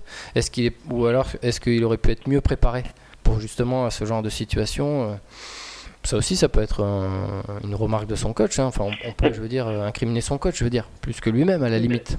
Mais paradoxalement, il, souffre presque de sa première saison aussi éclatante parce que finalement. Euh, finalement, c'est presque ça l'anomalie. Il a, il, a, il a bénéficié à plein de la nouveauté Ezekiel Elliott. Euh, il avait une ligne, une ligne euh, offensive 5 euh, étoiles. Euh, lui, il faisait le boulot aussi. Et puis, il avait lui, il a eu boulot, bien sûr. Il a eu l'intelligence aussi, et ça, je lui reconnais vraiment, de connaître sa force, de savoir que son rôle, c'était de pas perdre le ballon, tu vois, pas faire de turnover. Et ça, il le faisait super bien. Et il fait encore plutôt bien d'ailleurs. C'est dommage ces petits fumbles parce qu'il se fait relativement peu intercepter. Après, il a une chance. Euh, parce qu'il aurait pu avoir deux ou trois pixies de plus cette année, j'ai l'impression. Notamment un face au Rams qui était tout fait en tout début de match. Je sais pas si vous vous souvenez. Où, le défenseur il fait ah, non, non, non, non, non. Eh, c'est bon, elle est tombée. Mais euh, non, non, globalement, euh, il est sérieux là-dessus. Et d'ailleurs, quand il joue avec sa, force, euh, souvent ça, ça, marche bien. Et puis le dernier petit truc dont on parle avec Philippe aussi, c'est j'aimerais que parfois ils prennent plus de risques. Tu vois, que voilà, une interception à certains moments du match, c'est moins grave que la possibilité éventuellement de, de, de marquer un touchdown un peu inattendu. D'ailleurs, il en a pris un peu plus cette année des, des risques, mais. Ouais, bah après, quelle est la part aussi de, tu vois, de, de, de corsetage euh, des appels aussi? Enfin, il faut voir. Enfin, ça reste un jeune quarterback qui doit hmm. quand même avoir beaucoup plus de consignes à suivre qu'un Romo sur sa fin de carrière, et donc. Pense qu'on lui impose aussi une certaine discipline. Des fois, il y a encore un peu trop de, de, check-down, comme on dit. ah ouais, mais ça, moi j'ai l'impression que c'est pas forcément lui. Hein. Moi j'ai l'impression que le check-down, c'est vraiment la, la maladie, la maladie de Linehan ou de Garrett. Hein, mais, tu te dis, oh, il y a un troisième et 8, oh, mes receveurs sont pas ouverts. Mes receveurs ah sont pas ouverts. Allez, petite passe à Elliott. Bon, bah, bien sûr, Elliott se fait stopper direct. Ils, sont, ils, ont tellement les rétris, ces check-down. Pour le coup, tu aurais un bon tight end à ce moment-là oui, c'est sûr, hein. je suis d'accord, ça ferait une cible en plus. Après, tu peux te dire aussi, je vais lancer au receveur qui est en, qui en, single coverage, tu vois. Tu, peux te dire, mhm. bon, des fois, il faut les tenter, les troisièmes dents, tu vois. C'est pas, pas n'importe quel moment du match, bien sûr, mais il y a certains matchs quand tu es dans la merde et que l'attaque n'avance pas. Bon, ben. Après, c'est sûr que c'est son jeu aussi, et que ça, ça peut très bien marcher. Mais c'est vrai que globalement, quand on est mené, c'est plus dur après de revenir je pense quand même qu'on on pourra le faire travailler sur euh, pas mal de points sur sa mécanique et sur euh, pas mal de choses. Il faut quand même être euh, garder le sourire en disant que c'est un bon leader. Mm. On aurait pu avoir la guide d'avoir un Carson Vance, tu vois, qui soit pas aimé dans le vestiaire. Bon, je dis ça comme ça, mais en toute objectivité. Exactement. Alors, bien sûr, bien sûr. Et puis, et puis voilà, pour l'instant, il y a n'y a pas meilleure solution de toute façon. Puis c'est pas c'est pas une solution par défaut. Hein. Il sait faire plein de choses. Hein. C'est un Après, voilà, moi, moi QB, hein, pour moi dans la ligue. Hein. Euh, si tu regardes la liste, euh, euh, il est top 15. Hein. Ouais, bien sûr. je pense largement. Après, le truc, c'est qu'on est dans une ligue. si... Parce qu'il y a beaucoup de gens qui disent aussi, beaucoup de supporters, et je les comprends, qui disent Ouais, faudrait le faire courir plus, faut le faire courir plus. Mais regarde Cam Newton. Il court déjà pas mal, hein il court déjà pas mal. Et au contraire, vaut mieux qu'il garde ses, exploits comme il a fait là, sur les, sur les mm. troisième et long où il a fait des, super courses. Il va se faire défoncer sinon. Il va se faire défoncer. Euh, en plus, il va se faire défoncer à la régulière. Donc. Euh, Cam Newton, ça, ça, ça, marche pas des masses. Il, souffre quand même. Euh, il, joue souvent la plupart du temps. Il a mal quelque part. moi, je pense ah, que les bons QB, la ligue, de toute façon, c'est une, ligue de, pocket quarterback hein, globalement. Donc, contrairement à l'universitaire, oui. Ouais, ouais. Donc pour moi, là-dessus, il, serait capable de le faire tout en gardant sa, bonne capacité à, de temps en temps, bien sûr, sortir, mais qui, qui, reste aussi de temps en temps dans la poche, qui ne veut, qui veut pas en sortir trop tôt. Euh, surtout que des fois, elle souffle devant lui, quoi. Et ça, ça lui laisse soit des courses, soit des passes à faire. Et, ça, il a pas, il a pas trop trop mal fait cette année, quoi. Et je pense que ce serait pas forcément la solution de mettre un playbook pour lui. Il faut que ça reste de l'impro, ces courses, tu vois. Clairement, et puis on a assez souffert avec euh, en voyant Romo blessé à chaque fois. Euh, si on peut essayer de le garder en vie quelques temps, ce serait bien. Hein, parce que Exactement. Ah, pour le coup, il joue. Pour, le coup, les, courses, enfin, il y, a assez peu de courses par par par, par design, quoi. C'est-à-dire, il fait assez peu de courses où il sait dès le départ qu'il va courir. C'est plutôt des option play. Je pense qu'il faut rester là-dessus. Et, et c'est vrai que ça surprend toujours plus en plus. Non, moi ce que ce que j'aime bien, c'est c'est ce que les bons quarterbacks coureurs deviennent quand ils passent en pro, c'est-à-dire des quarterbacks qui sont capables de s'échapper quand il y a besoin de s'échapper. Parce qu'effectivement, je suis assez d'accord sur le fait que c'est une ligue de pocket passeurs, mais euh, c'est quand même très très important de, de, de savoir échapper euh, au sac qui va qui va quand même permettre de maintenir le jeu euh, euh, vivant. Et on, et on sent que, que Dak il est bon pour ça. Et euh, euh j'irais même plus malgré ses problèmes de précision on sent quand même que il va être il est capable de, de, de passer en pleine course. Et ça c'est très intéressant. Et puis il n'a pas peur de mettre un bon raffut aussi hein, parce qu'on a vu des quelques actions où euh, quand il est lancé. Euh, ah bah après oui c'est sûr. C'est un physique et puis on l'a vu des fois même sur le sur la ligne de touchdown donner de sa personne alors que tu vois il aurait pu euh, voilà non non là-dessus en plus il est solide physiquement donc euh, aujourd'hui, personne ne remet en cause que c'est l'avenir, euh, en tout cas de la franchise à moyen terme. Euh, ça, passe par ses mains. Il n'y a pas de problème là-dessus. Et puis, et effectivement, ça n'empêche pas après de, de, dire les, les, points de progrès, puisqu'il peut nous aider à un match. Hein, ça, c'est clair. Tout à fait, mais on est, on est là pour ça. Hein, il y a un moment donné. ouais, des fois, je suis peut-être après un match, quand j'écris à chaud, je suis peut-être un peu, parfois un peu sévère, c'est clair. Mais globalement, après, ce que j'aime bien dire aussi, c'est que ça reste que du sport et que on, peut en profiter justement pour être un peu, un, peu extrême parfois dans ses commentaires parce que c'est du sport et c'est ça qui est sympa. Et puis voilà quoi, on va pas non plus. Euh, Bon, c'est plus facile de s'en prendre au capitaine que. ah, mais après, c'est logique aussi. Hein. C'est QB, c'est tellement près, près, prédominant dans ce jeu que forcément, euh, quand, quand malheureusement tu peux écrire que sur trois lignes euh, ou que tu veux écrire un truc rapide, des fois tu, voilà, tu fais des raccourcis. Parce qu'il y en avait, ils me disaient, ouais, tu vous parlez pas de, de la passe qui a pas été interceptée, machin. Alors souvent, en plus, j'en parlais, donc c'est ça qui me faisait rire aussi. Mais bon, peu importe. Et, et voilà, mais des fois, tu peux pas, tu peux pas parler de tout, mais. Quand tu acceptes les lauriers, il faut accepter les orties. Voilà. Ouais, bien sûr. c'est un peu ça. Voilà, de toute façon, euh, là-dessus, et euh, je note ces drives gagnants cette année qui ont vraiment été, qui, ont vraiment été intéressants. il est clutch, il, est clutch hein, quand même. Hein. Ouais, ouais c'est clair. Moi, par contre, il y a un truc que je comprends pas, c'est les, c'est les passages à vide dans les matchs. Soit on rentrait bien et ouais, ces gros trous dans les matchs là où tu avais le troisième carton, des fois il se passait rien. C'est euh, ça, c'est vraiment frustrant. Et ça, pareil, je me demande si c'est pas un problème plus de staff que de que de joueurs, quoi alors, alors justement, en parlant de ça, euh, par rapport au rythme, ça c'est un truc qui m'a vachement marqué. Mhm. Euh, quand il, lui arrive de faire des drives, mais alors à la vitesse éclair, toutes les passes sont précises, tout. Ouais, c'est fou. Et hein. je trouve que c'est assez dommage que euh, pendant tout le match on soit toujours en, petit pépère. Pourquoi parfois on ne fait pas les accélérations et on ne voit pas à fond la caisse quand il est en, en, two minute drill, là, un petit peu, c'est le truc sans, sans quand il n'y a plus de huddle, quoi, il est détendu, il est dans son élément, c'est un truc de dingue. Et en plus, souvent, hop, une passe est ratée, tu le vois faire le petit clin d'œil, il est tout sourire. il aime bien, ouais. C'est pas une critique hein, que je vais faire, j'ai l'impression qu'il faut pas qu'il réfléchisse trop. Euh, non, mais, c'est vrai, t'as complètement raison, mais c'est exactement ça. Et j'avais oublié, c'est vrai qu'en cours de saison, à un moment donné, je me dis, putain, mais il se fait plus confiance là il a, lâché le ballon. Parce que des fois, tu vois, le, mais d'ailleurs, Goff, euh, d'ailleurs, euh, au Super Bowl, il lâche un ballon euh, une demi-seconde trop tard. Hein. Sinon, il y a touchdown hein, sur, sur la passe où le défenseur arrive, le corner, il arrive en fond de end zone. Bon, bref. Et Prescott, des fois, on sentait, il voit son receveur dans lequel il, y croit, hop, et hop, il fait une petite deuxième pensée avant de lancer. Et là, cette année, j'ai trouvé qu'il lançait vachement plus sur sa première impression. Et ça lui a fait vachement de bien, justement, de ne pas trop réfléchir et de croire vraiment à ce qu'il voyait, tu vois, euh, sur les yeux. Donc je pense qu'il y a quand même eu pas mal de progrès cette année, quoi. Même si je lui reprochais encore des trucs, mais c'est parce que voilà, c'est parce que je l'aime pas, quoi. Bon les gars, euh, vous êtes toujours bien, c'est bon? On est toujours bien, ça fait, ça fait quoi Ça fait bientôt une heure, là, de rien. Donc, euh, on est pas mal, on a fait à peu près la moitié. Hein. donc, on va passer aux, petites news et au mouvement du staff. Bon, c'est complètement lié. Linéa nous remercier. Je pense que ça sert à pas grand chose qu'on vienne dessus. Mhm. Euh, sauf que, est-ce que c'était euh, attendu? Est-ce que ça va être la solution? J'ai l'impression quand même qu'on est tous plutôt contents qu'il s'en aille. La fin d'un cycle, au pire, on peut dire. Ouais. Moi, je suis content du départ, je suis un peu moins content de l'arrivée, mais bon. Euh, oui, parce que l'un ne va pas sans l'autre. On rappelle que c'est donc Kellen Moore qui est arrivé en, offense, qui, euh, en coordinateur offensif. Très euh, étonnant.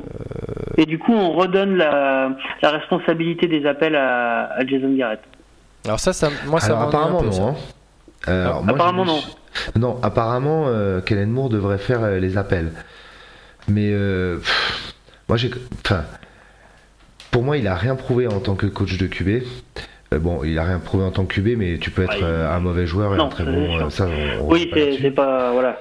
Encore que, je... juste là-dessus, on peut toujours s'interroger sur. Alors, je sais qu'on peut être un bon coach sans avoir beaucoup entraîné. Voilà, même dans le foot soccer, Mourinho, ça n'a pas été un, joueur exceptionnel. Hein. mais c'est par rapport au, la relation que tu vas avoir avec le joueur. Est-ce que dans une phase de doute, le joueur va se dire Putain, mais lui, c'est qui qui me demande de faire ça, quoi, au fond, ah, c'est bien, c'est bien d'avoir joué, mais on peut pas demander euh, que ce soit que des mecs qui ont euh, qui ont la responsabilité de trois bacs de Super Bowl. De non, non, bien sûr. Il y a un moment donné, tu vois. Euh, c'est vrai que d'un autre côté, Dak pouvait se dire ouais, mais bon, en même temps, moi, en deux ans ou un an, j'ai déjà fait bien plus que toi, donc ça, je pense que c'est. Des mecs comme John Madden, ils n'ont jamais joué. Hein. Ouais, c'est vrai, mais je pense qu'ils n'étaient pas dans cette relation. Ouais, mais coach de QB, c'est vraiment coach de QB, quoi. C'est c'est clair.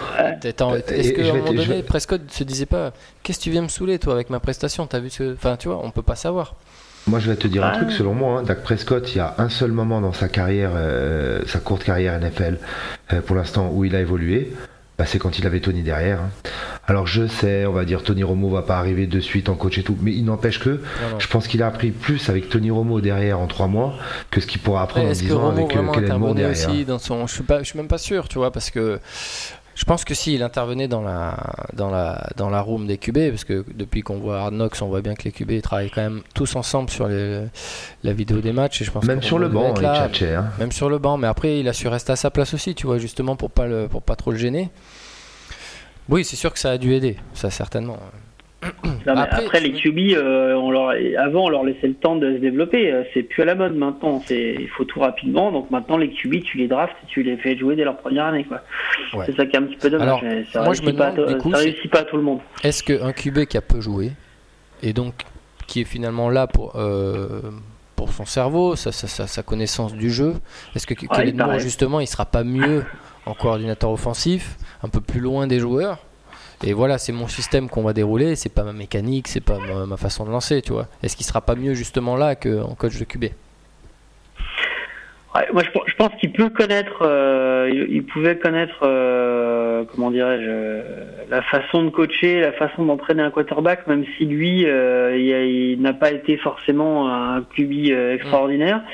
Mais après, le problème d'un coordinateur offensif, c'est que c'est qu'il faut quand même une certaine présence, une certaine influence sur les joueurs. Alors moi je sais pas trop s'il l'a sur les joueurs, euh, ah, sur des joueurs qui ont un peu roulé leur boss, euh, tu vois. Euh, c'est ça, il, ça crève pas l'écran quoi. Mais après il paraît que c'est effectivement quelqu'un de très intelligent, quelqu'un qui a une, science du jeu, etc. Bon, on ça depuis très longtemps parce que on parle de lui depuis le, il y avait une petite série je crois sur lui quand il était en en high school et tout ça. C'était, c'était, ouais, il était considéré quand même comme un voilà un petit génie apparemment. un petit génie ouais, c'est ça tu vois c'est moi par exemple j'ai un petit frère qui suit pas du tout le foot américain et qui me disait ouais euh, tu connais un Kellen Moore? Je lui dis euh, non non absolument pas.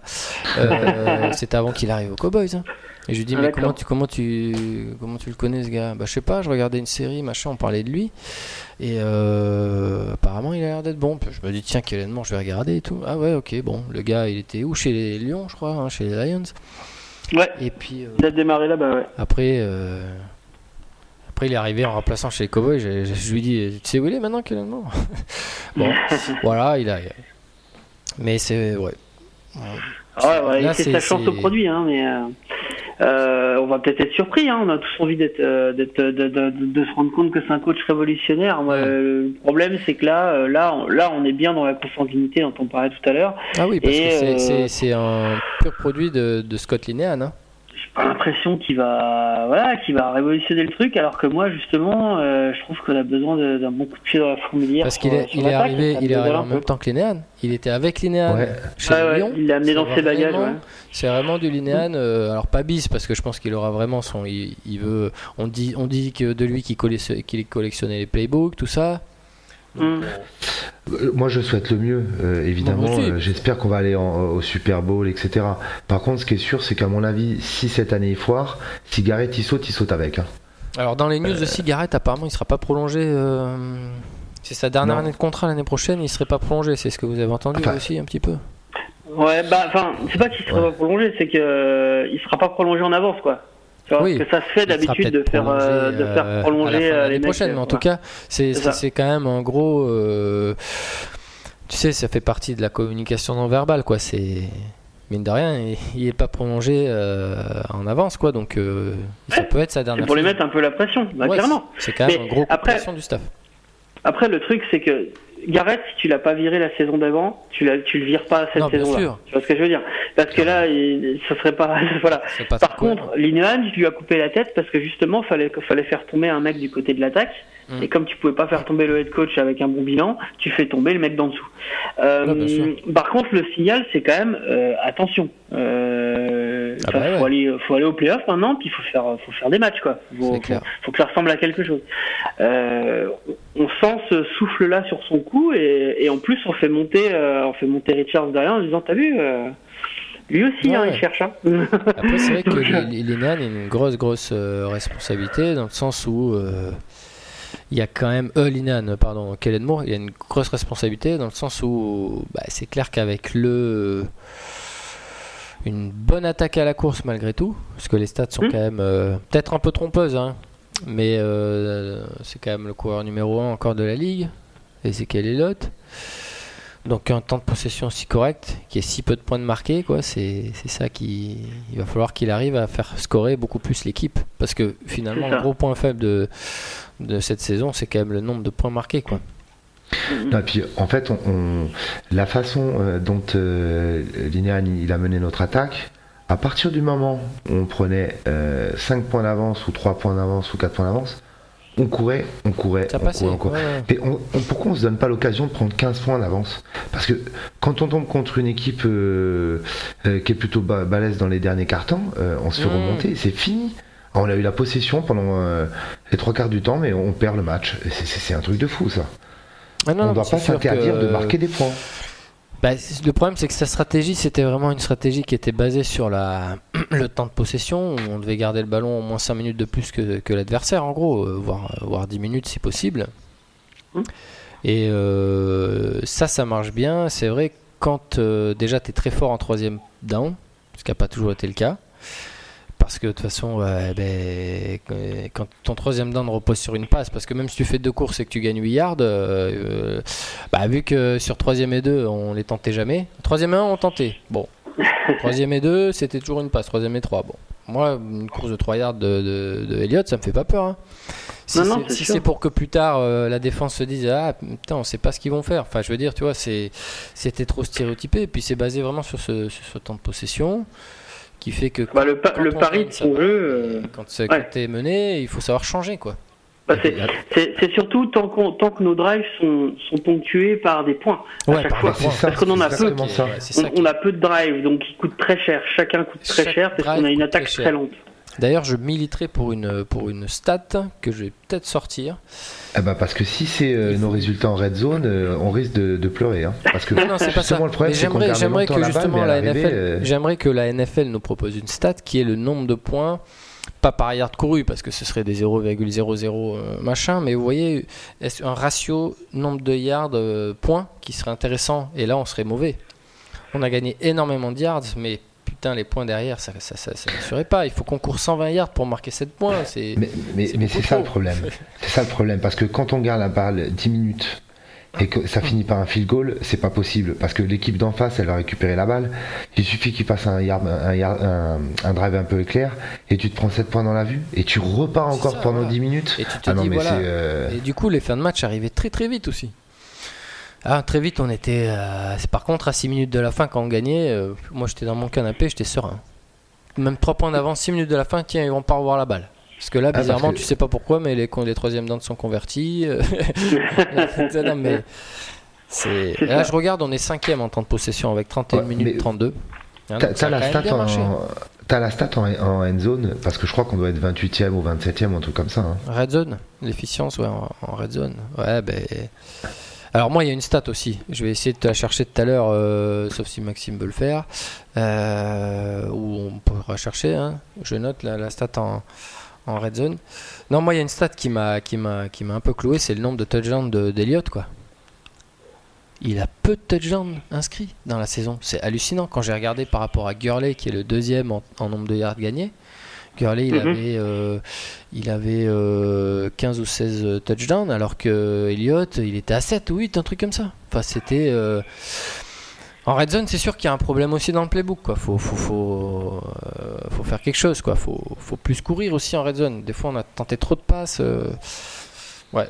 Et finalement, il y a eu beaucoup de touchdowns aussi de Prescott lui-même. quoi.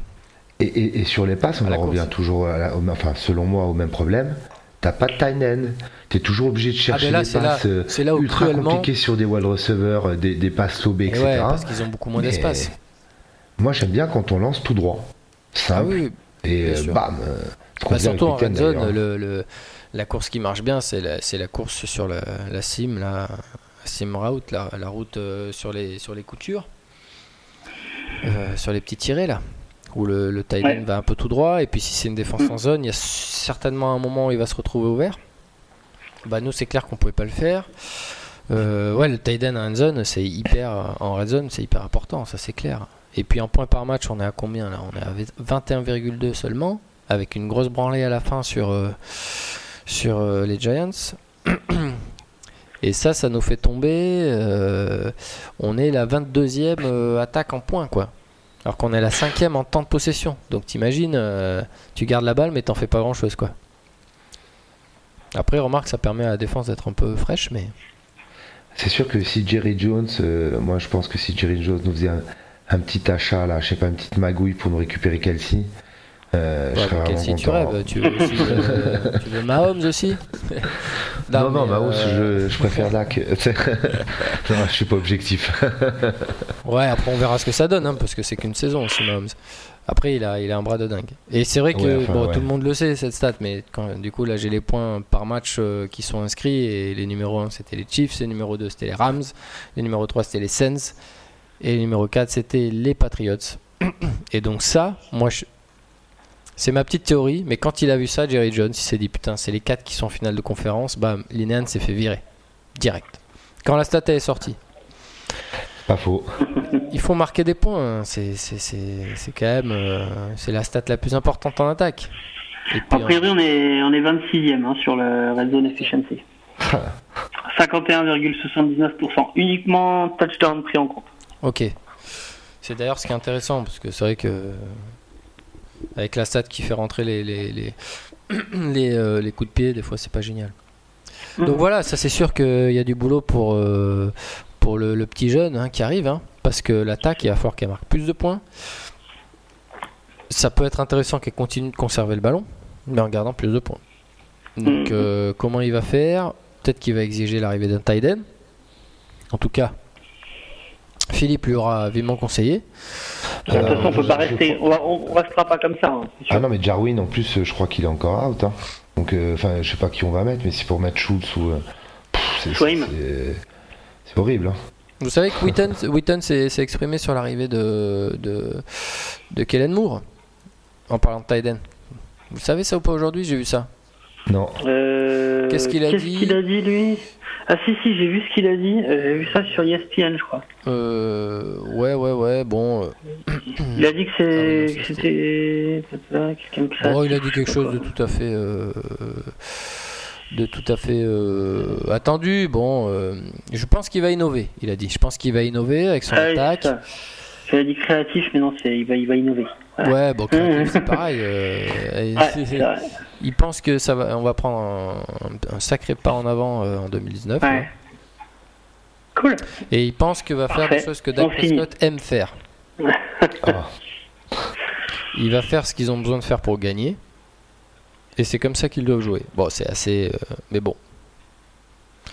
Euh, ah, par contre, point intéressant, il nous dit qu'il pense qu'il va utiliser la passe pour installer la course. Mm. Et juste, et pas forcément la course pour installer la passe. Donc ça, ce serait, quand même, ce serait quand même un vrai changement de philosophie, puisque c'était un peu ce que je disais tout à l'heure, faire plus de passes pour ensuite, au lieu de faire une play action, de faire un peu la play action à l'envers. Et ça, moi, moi, je trouve ça intéressant. Parce qu'avec un Elliott comme ça, qui a peut-être moins de toucher, euh, mais qui a plus d'espace du coup pour lire les blocs. En plus, il lit bien. Euh, il lit bien les blocs, hein, Elliott. C'est quand même un coureur qui sait attendre, qui sait être patient. Donc s'il a quelques courses comme ça euh, où il part... Il est bon bloqueur lui-même d'ailleurs. Il est très bon bloqueur lui-même, ça c'est exceptionnel aussi. On n'en parle pas assez, il est vraiment sous-côté là-dessus, euh, je trouve, euh, dans, son, dans ce bloc. Hein. Tout à fait, le bloc à la passe, il est très fort. Il a sauvé deux trois fois Prescott d'ailleurs mm, mm, mm. à des sacs qui auraient pu être violents. je pense qu'il va faire un bon job. Bon après c'est Ouais, après, ça, ça reste un peu la même chose. Il dit qu'il va utiliser bien sûr ses forces, Elliott et Amari Cooper. Et l'habilité de Kadak à faire des, jeux, euh, voilà, le playmaking ability. Donc euh, voilà, il pense qu'il va ajouter des petits trucs à cette attaque. Bon, on va voir. Donc il y aurait quand même un petit changement selon euh, Witten de philosophie avec un, jeu qui serait peut-être plus passé, basé pardon, sur la passe aussi quand même pour, pour installer la course. Donc on va voir. Vous pensez quoi de l'arrivée de, de Witten et eh bien l'arrivée de moi, c'est un, un quarterback super. Comment? C'est marrant parce que c'est exactement ce que j'allais dire. J'allais dire, et par contre, Kitna en coach de position, parce bah. qu'au final, c'est un, pour moi, ça va être un bon coach de position. Ah bah moi, pour moi, ça c'est un excellent coach. Hein. Le mec, de toute façon, euh, vous avez vu les années qu'il a passé, euh, il en a, vu, il, a vu passer tous les trucs. Ça, pour moi, c'est un très bon coach de, position. Ça a l'air d'être un motivateur. Hein. Ça a l'air d'être. Ouais, briscard, ça c'est des mecs qu'il faut ça. Mm, mm. Et là, tu vois, tu vois ce que je veux dire dans la posture que pouvait mm. avoir face à son joueur, un Kellen Moore, où le joueur peut-être qu'au fond, tu peux pas t'empêcher de te dire, ouais, mais qu'est-ce que t'as fait toi? Kitna, il a, joué dans toutes les équipes pratiquement. Il a pratiquement tout. Et euh, on lui a dit, vas-y, tu rentres, c'est à toi maintenant, alors qu'il euh, était remplaçant toute sa vie. Enfin, je veux dire, il a, connu le, poste le plus dur. Il a fait le taf souvent. Avec les Lions, euh, il, a fait, il a même fait des bons matchs. je pense que c'était là où il a été le meilleur. Il a même été remplaçant chez les Cowboys. Hmm. Euh, je me souviens, il rentre euh, quand Romo se blesse en 2011 à San Francisco, bam, il se fait intercepter. Enfin, je veux dire, c'est super, quoi. super. Ah, j'en ai quand même un meilleur souvenir que de Brandon ouais. par exemple. Ouais, ouais, ou que Kyle Orton. J'avais été déçu, Kyle, Kyle Orton. Putain, parce que je, je m'étais fait des, trucs sur lui, je pensais qu'il serait meilleur que ça. Mais Kidna, pas mal. En plus, je dis ça, mais il marque un touchdown quand même à San Francisco, euh, Kidna. Il me semble sur un drive. Ouais. Ça vaut pas Sanchez. Hein. Avant qu'il revienne. bon, c'est le moment de passer à autre chose. Ouais. Je pense que tu. Euh, voilà, t'as parlé de Sanchez là, ça y est, ça. ça... Tu m'as contrarié. tu m'as contrarié. tu m'as contrarié. Tu sais que Sanchez, il a plus de, de victoires à l'extérieur en playoff que Tom Brady? Euh, c'est pas moi, c'est pas, c'est pas moi qui l'ai dit, c'est euh, nos potes de First Down. Comment il s'appelle là? Euh, Quatrième down. Fourth down. ils ont une page Facebook qui est très sympa. Je sais plus si c'est. tu sais ceux qui avaient le magazine Maxime là, il s'appelle comme ça là, Force Down. ouais, c'est ça. ForceDown.com. Et en fait ouais parce que Brady il est tellement fort qu'il joue très rarement les playoffs à l'extérieur. Ah, d'accord, ouais. Parce que là, j'étais, en train de me poser Et que Sanchez, il a gagné des victoires à l'extérieur en playoff. Ouais, j'étais, j'ai Fourth and goal. Fourth and goal, merci. Voilà, merci, ça. Max. Ouais. Allez voir la page, franchement, ils font des, ils font des trucs. Mais c'est les mecs de football américain, là. Ouais, c'est les mecs de football euh, américain. De, FA.com hein, qui avaient sorti ça. Ouais, les deux, ils, ils, ont souvent le même poste, mais ils ont souvent des, des, mm. des, euh, des, petits billets humoristiques sur des, sur des images qui sont très sympas. Ouais, ils ont un, ils ont un angle, ils ont un angle football américain en France qui est euh, qu'il y a que eux qui l'ont. Alors après, ça intéresse ou pas, mais euh, ils ont ils ont un angle axé sur le football américain en France aussi qui est, qui est, qui est, assez original. Et ouais, puis c'est vraiment, euh, ils aiment ça quoi. C'est vraiment des, des, des, fans vraiment de, de foot américain, mm-hmm. le jeu, ah, oui, tout ça. Mm. donc dans les news aussi, bah, je pense qu'on a fait le tour. Hein. De toute façon là, il s'est pas passé grand chose à part ça. Hein. Hum, non, je vous connais bien.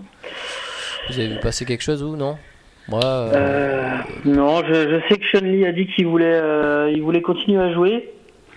Nous, moi, oui, il commence à m'inquiéter hein, comme gars, mais. ouais, ouais bah, on aimerait bien qu'il joue. Enfin, pour lui, déjà. Voilà, c'est ça. Non, mais moi, moi, il commence à me faire peur. À chaque fois qu'il joue, j'ai l'impression qu'il va se recasser trois trucs. Enfin.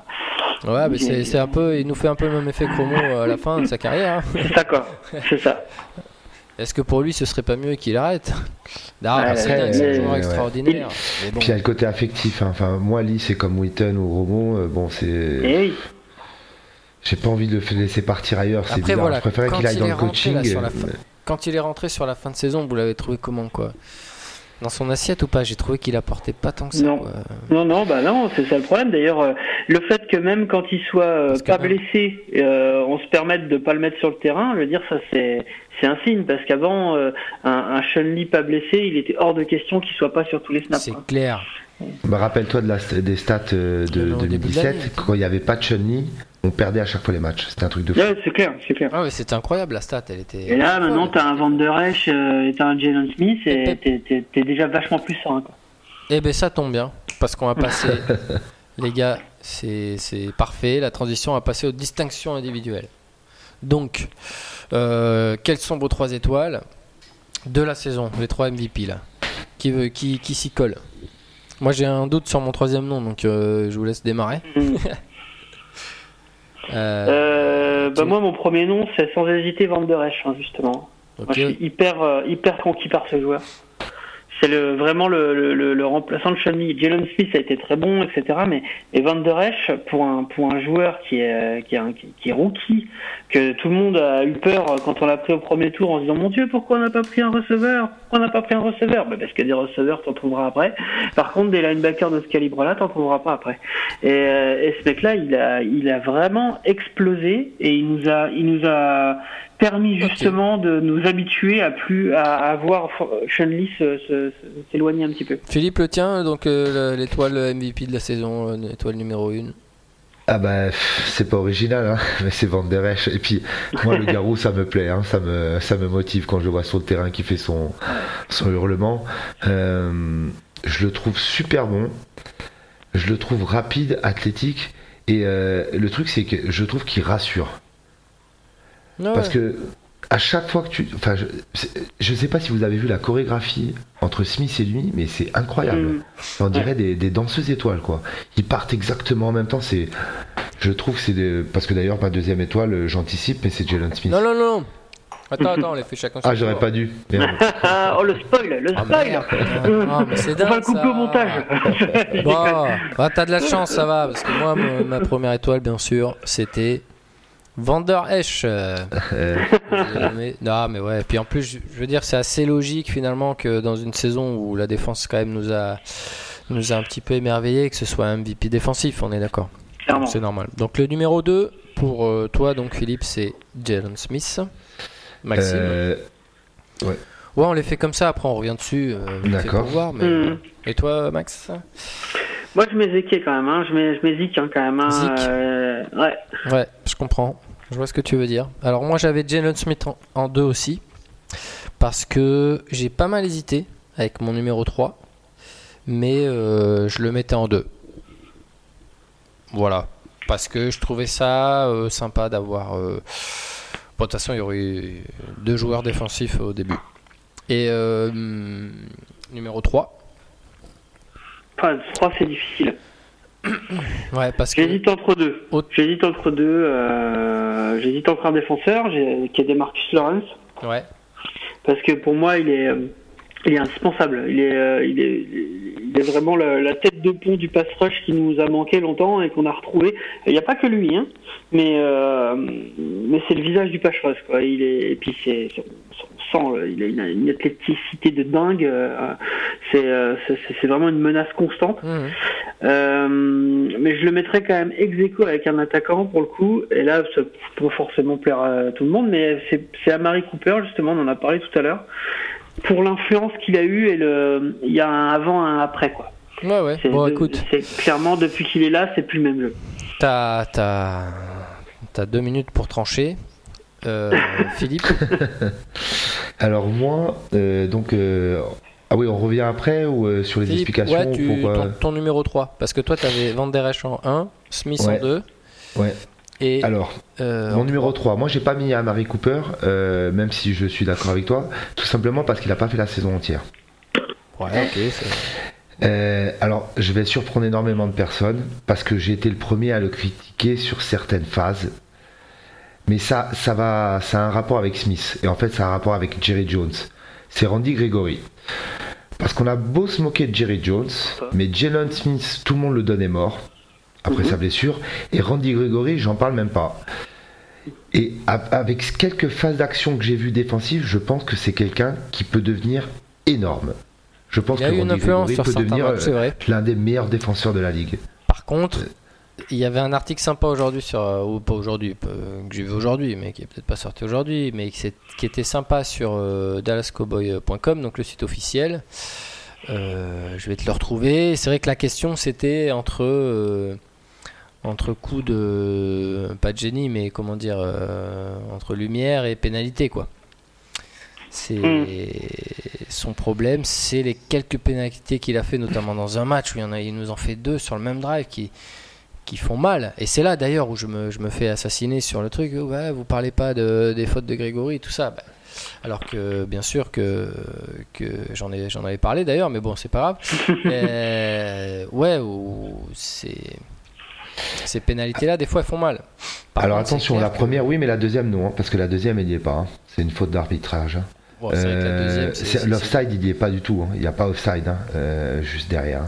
La première, je crois qu'il met un taquet. Et que on, du coup, je crois, ouais. en retard. Là, on est d'accord, mais l'offside, c'est encore comme les nombreuses fautes d'arbitrage qu'on a vues toute la saison pour ou contre nous. Hein. C'est pas. Mais euh, non, non, mais c'est vrai que euh, sur cette ligne défensive, euh, il peut avoir une influence énorme. Ouais. J'ai trouvé très dur les arbitres d'ailleurs sur les contacts sur le quarterback. Hein. Ah ouais, ça c'est une catastrophe. Pas forcément que pour nous. Hein, non, non, sur toute la saison. De manière générale, ils sont très très chatouilleux maintenant sur le contact sur les quarterbacks et des fois un peu trop. possible. Mm. Mm. Oh, les, Eagles, ils en pleurent encore de l'arbitrage. notamment, notamment Clay Matthews aussi, sur un match en début de saison, il s'était fait le pauvre moi, mon, mon troisième, j'avais choisi Elliott, euh, le running mhm. back. Euh, parce que mine de rien, euh, avec une ligne peut-être un peu moins performante et tout, il arrive quand même à sortir une saison exceptionnelle. voilà, malgré tout. Même si on bah, aimerait... ça reste le meilleur, le meilleur, le meilleur coureur de la ligue. Ouais, c'est quand même. et puis même si on n'a pas l'impression. Je suis d'accord avec toi, mais sauf que moi je m'attendais à Elliott. Je m'attendais pas aux trois autres. Ouais, c'est sûr que les trois autres, c'est hallucinant. Quoi. Je voyais pas Elliott faire 700 yards quoi, cette, cette saison. oui, oui. Mais mine de rien, cette, cette, constance, euh, on, peut la reconnaître aussi euh, en attaque. Euh, toujours ce nombre de yards gagnés, parfois durement, après un premier contact bien dur. Enfin, tu vois, c'est. Moi, c'était pour ça que pour moi, c'était vraiment. c'était vraiment le je le mettais dedans pour ça, quoi. Pour sa constance, sa régularité quand même exceptionnelle. Après, c'est sûr que ça dépend ce qu'on met derrière, euh, derrière notre, classement. Mais moi, c'est, pas forcément la surprise qui a primé, mais euh, quand, je mets effectivement Elliott en deuxième, euh, si, je devais donner le prix de la surprise, pour moi, c'est If parce que ce, ce, ce Jeff Heath, euh, ouais, mais moi, c'est un mec que j'ai peut-être l'année dernière. Critiqué. Que, ouais, c'est vrai. Est-ce qu'il a pas été encore meilleur? Est-ce qu'il a pas été encore meilleur d'ailleurs l'année dernière? Mais bon, après. Ah, je sais pas. Cette, cette année, je me suis surpris à euh, quand il prenait un, une commotion ou qu'il sortait sur protocole, je me suis surpris à me dire merde, j'ai pas envie qu'il sorte. Alors que qu'est-ce que j'ai pu critiquer ce gars-là quoi? Ah mais c'est vrai qu'on l'a beaucoup, on l'a beaucoup euh, critiqué. Après, faut dire que je t'avouerais, je préférais Earl Thomas quand même, mais bon. Euh... pas le même salaire, pas le même salaire. C'est sûr.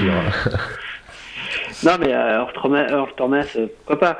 Mais je veux dire, un mec comme Jeff East qui, en plus, euh, je trouve, a pas le gabarit du tueur, qu'est-ce qui fait bien le taf depuis, depuis la saison dernière, quoi. C'est fou. Hmm. Non, mais c'est sûr, c'est sûr. Ouais. Bah, après, on l'aime ou on l'aime pas, mais pour le coup, c'est un cowboy. Euh, lui, je pense que le ah jour où il arrête le football, euh, où il est dans le staff, où il est. Mais, euh, ah, c'est un, cowboy. et puis dans tous les sens du terme, parce qu'il est, il est généreux aussi sur le terrain, il y va. il a pas peur. Il met des gros coups. Alors qu'il est pas hyper, hyper physique non plus en termes de, de dimension. Non. Donc ouais, c'est sûr. Après, il a raté quelques tacs dans les derniers matchs là, hmm, qui ont fait un petit peu mal. Mais bon. Eh de toute façon, pareil sur tous les tacles, hein, mais bon. Oui, après, comme dit Maxime, on va pas parler de salaire. Hein. Je sais pas combien il coûte, mais euh, ça doit pas être affolant non plus. Hein. Ah bah non, c'est sûr par rapport à Eric Thomas, c'était pas sur le même. Euh, mais bon, là, on aura un peu plus de moyens euh, pour la free agency, mais, bon, on a, quelques agents libres à signer quand même. Une, surprise, donc toi, t'avais East, toi, c'était plutôt Grégory. Moi, j'ai pas eu vraiment de surprise. Il y a un joueur que j'ai bien aimé, c'est Antoine Woods à l'intérieur. Euh, ouais. Voilà. Euh, Smith, il a mal au dos, il paraît. Euh, j'ai trouvé quand même que c'était pas fait dominer régulièrement par le pass rush adverse, quoi. Au final. c'était dur, hein, Smith, hein, quand même. Hein. Mais bon, voilà, c'est. Je suis toujours impressionné par lui, mais c'est vrai que c'est ouais, c'est dur. Hein. Et puis la déception. Alors, est-ce qu'il y a vraiment un joueur qui vous a déçu ou pas Ah moi, ouais, énormément, mais je m'y attendais. J'ai toujours dit que c'était un flop. Euh, autant je trouve qu'on est très bon sur la draft, mais alors Taco Charlton, je n'y ai jamais cru, et alors j'y crois encore moins, et on peut s'en débarrasser. Hein. Je le trouve insignifiant. Ouais, c'est vrai que c'est une déception, Taco Charlton. C'est vrai qu'on l'a pas vu distribuer beaucoup de tacos là. c'est un premier round hein, quand même. Hein. Ouais, ouais, euh, ouais, non. Euh, ouais. Ah Moi, je me souviens d'avoir écrit un truc sur lui où j'étais assez enthousiaste. Euh, c'est vrai que c'est un peu. Euh, c'est un peu décevant parce qu'il arrivait quand même avec beaucoup de promesses. En, universitaire, c'était quand même c'était quand même quelque chose. Hein. Parce que si tu regardes les premiers rangs, les dernières, t'as Van Der Esch, mm. euh, Elliott, Byron Jones, Zach Martin, Travis Frédéric et Taco Charlton. Alors, euh, tu cherchais là un truc. ah ouais, non, c'est clair. Euh... au final, c'est sûr que ça fait un peu le, plongeon par rapport aux autres. Après, ouais, la draft, on sait que des fois, il va y avoir, euh, comment ils appellent ça, des busts là Ouais, c'est ça. ça bah, c'est un pari, hein, c'est toujours un pari. Hein. C'est pas facile. Hein. Après, quand les mecs qui avaient drafté Jamarcus, Russell, par exemple, bon, euh, c'était un pari, quoi. T'avais une déception, toi, Maxime? Moi, euh, bah, Tackle Charlton, c'est vrai que je suis, assez déçu qu'il soit passé inaperçu euh, comme ça, parce que, parce que je m'attendais vraiment à avoir un duo de pass rusher beaucoup plus impressionnant. Donc je suis assez d'accord avec ça.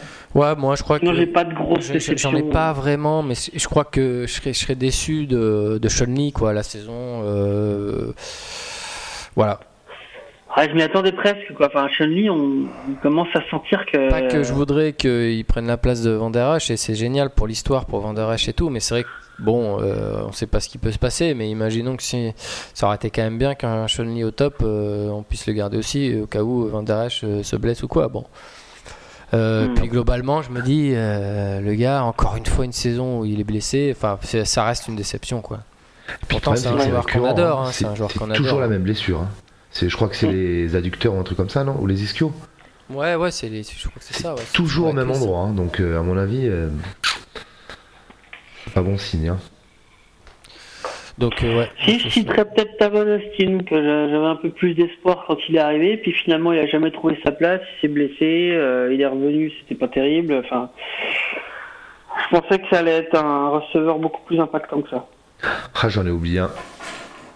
Williams, c'est une catastrophe. Si on parle des, des, ah oui, grosse déception, qui m'ont déçu. Oh mais bon, je crois qu'il a eu des problèmes à hein. l'intersaison. Mais il nous, il nous, coûte un max hein, quand même. Hein. Euh, je sais plus combien, mais on l'avait pris. Ah, je pas 8, 9, il a 9 millions ou un truc comme ça. Hein. Ah non, mais c'est sûr que c'était euh, c'était un c'était un joueur euh, qui faisait le boulot quand même. Euh, enfin, c'est un joueur d'effectif, on va dire. C'est il a jamais été receveur numéro 1. il a eu du mal à rester de façon constante receveur numéro 2. Mais il, est, il a jamais été à son vrai niveau. D'ailleurs, est-ce qu'il pouvait vraiment être meilleur du coup? C'est vrai qu'on avait eu un peu la même discussion sur un podcast l'année dernière avec Mathieu, il me semble. Et euh, lui, il était. Moi, j'avais plus d'estime pour euh, Williams que lui, et au final, je me demande si c'est pas moi qui avais tort, tu vois. Hmm. Après, euh, ouais, c'est. Je sais pas, je... il a eu des ah, soucis l'intersaison avec un accident de voiture, je crois, quelque chose. Enfin, je pense qu'il est plus du tout dans le, dans le jeu, ce gars-là. Donc déception, ouais. Est-ce que ouais, c'est plus lui, c'est la disparition plus que la déception, quoi. C'est le. On savait même pas qu'il était dans le dans, l'effectif à la fin. Enfin, c'est clair, c'est clair. C'est un truc de dingue. Et puis la petite surprise Galop? Galop Ouais, surprise, surprise. Euh, faudrait ressortir ce que j'ai écrit au moment de la draft, mais euh, je suis pas si surpris que ça, hein, moi. Ouais, bah écoute, c'est tout à ton honneur. Parce que euh, c'est un, troisième tour, je crois, de mémoire.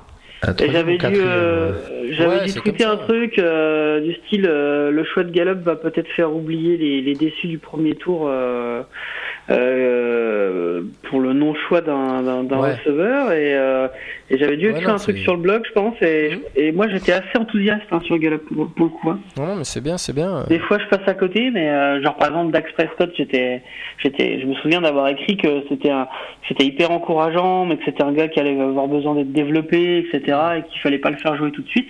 Ouais, mais bon, euh, ça, a été accéléré, euh, ça a été accéléré par la force des choses et le. Mais, euh, mais j'ai quand même été surpris par cette saison de rookie. Je m'attendais pas à ce qu'il explose comme ça. Tout ça, c'est la faute de Cliff Avril, mais tant mieux pour lui. mais c'est plutôt grâce à. Un, troisième tour, Gallup. Troisième tour, ouais. ouais, tu vois, troisième tour, ouais. On a de la chance avec les troisième et quatrième tours, surtout avec les quatrièmes.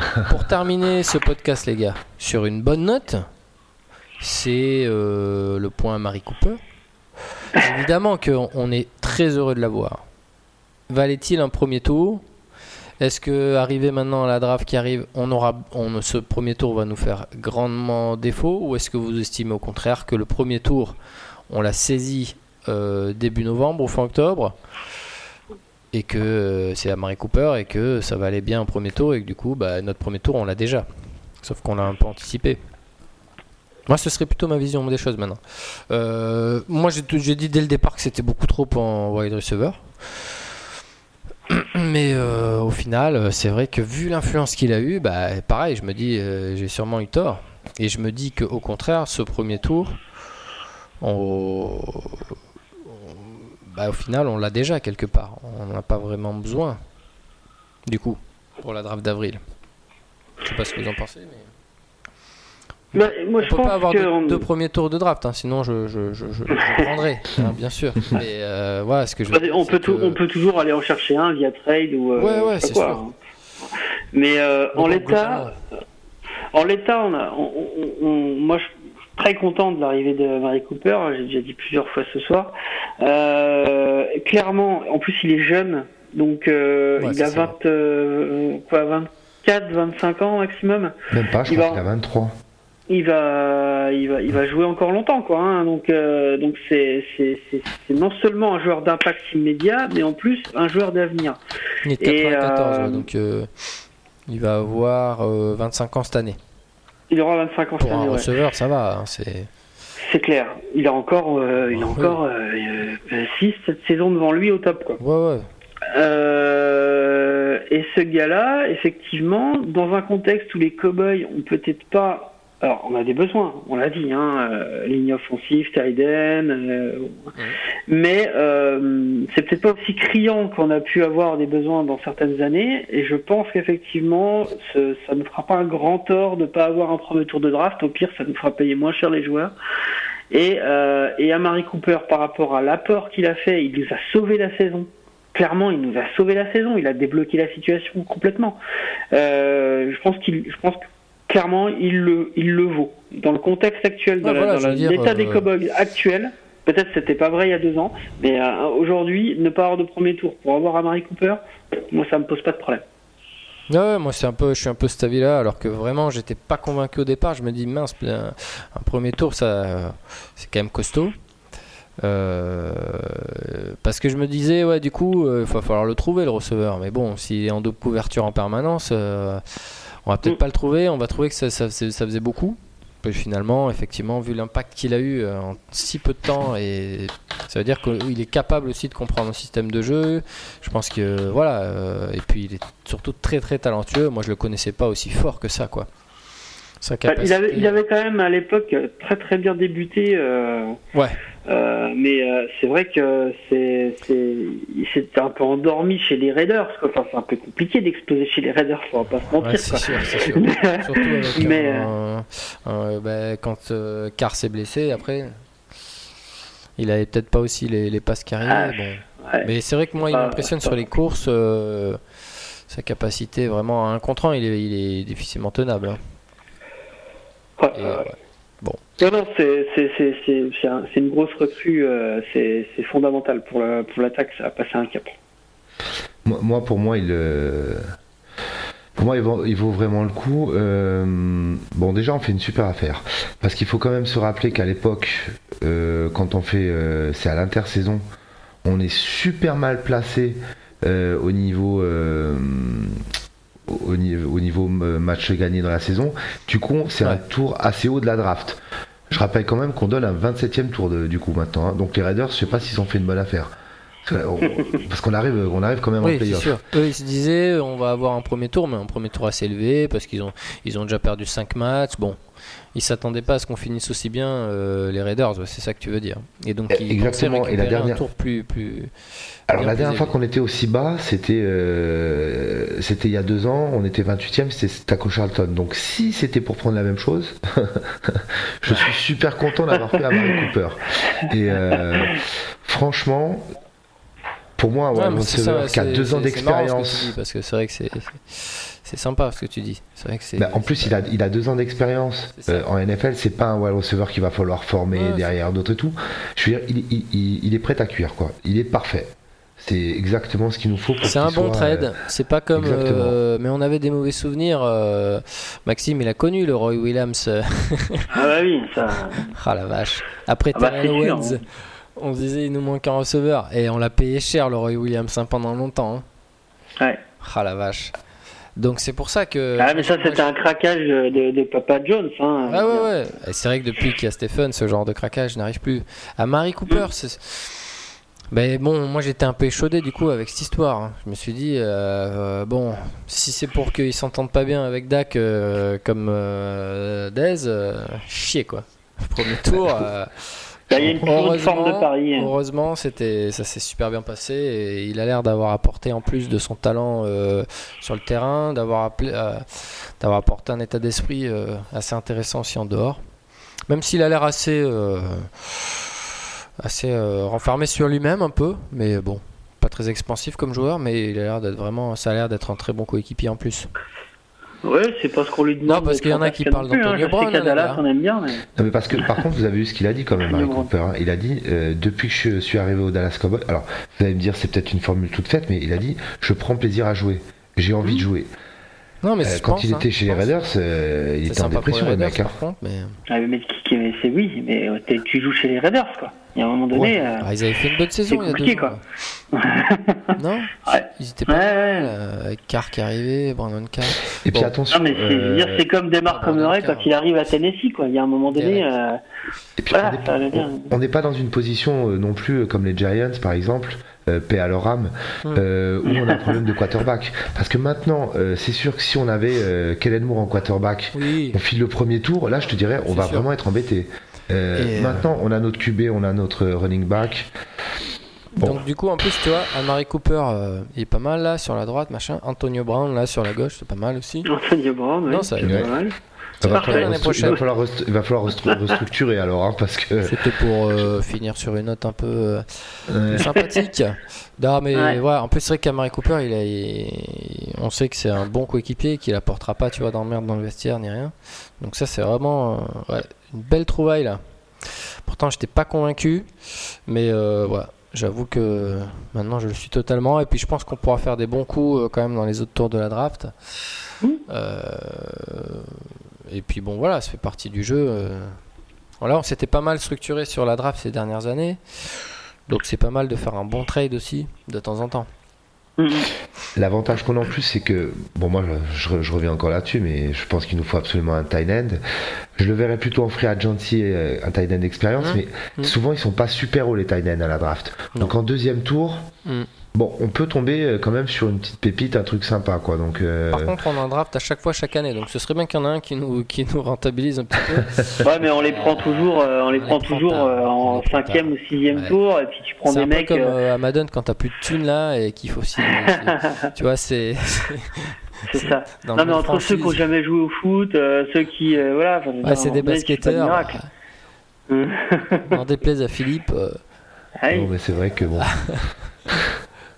Bon, euh, voilà. Euh, alors, si on regarde, euh, si on cherche dans la dernière draft, je serais curieux de voir ce qu'il y a eu comme Tyden drafté à NFL. Il y a eu Schultz qui a été drafté cette année? Je sais pas si ah, c'est cette année Schultz, ouais. Ouais, ou l'année d'avant. Il y avait Swain aussi dans les dernières années qui avait été drafté. Je, regarde même déjà s'il y a eu, s'il y aurait eu un Tyden drafté en premier tour. Oui, il y a eu un Tyden drafté en premier tour par bah les Ravens. Aiden Hurst, drafté ah premier tour. C'était en quelle année ça ah L'année dernière. ah ouais, ah ouais, premier tour. Oui, ok, dans tout le tour. Euh, ouais, ouais, Oui, oui. Ah bah oui, oui, pas, pas premier, pas premier choix, faut quand même pas déconner. comment il s'appelle le gars, tu dis? Il est, Hayden Hurst. Il est arrivé où celui-là? Autant chez les Ravens, autant dire que ce mec-là n'a pas explosé. J'ai pas l'impression. Après, on dit peut-être une connerie, mais je t'avoue que ah. regarder un match des Ravens euh, plutôt que euh, c'est pas hyper mon truc. Hein. Euh, non, non, c'est pas les Eagles, mais pas loin. Non, mais là, Aiden Hurst. parce que les Ravens, bon voilà quoi. J'ai pas trop trop d'affinité plus que ça pour pour la franchise. Après, j'ai envie de, bon, je vais vous rappeler un truc quand même. 2003. Euh, là, je regarde la stat parce que je me rappelais pas à quel tour, mais au troisième tour, on avait euh, drafté un tight end. Bon, c'est Jason Witten. Alors, si on avait ouais. faire la même chose cette année, ce serait plutôt ah, sympa. Hein. C'est un troisième tour, je pensais pas qu'il allait arriver. Euh, c'était Bill Parcell aussi, hein, le coach des, de Dallas. Et tu sais qui c'est qu'il y avait en coordinateur offensif? Je pense que c'était Jed Sean Payton. Hein ton cher Sean Payton. Ah, celui qui va revenir l'année prochaine?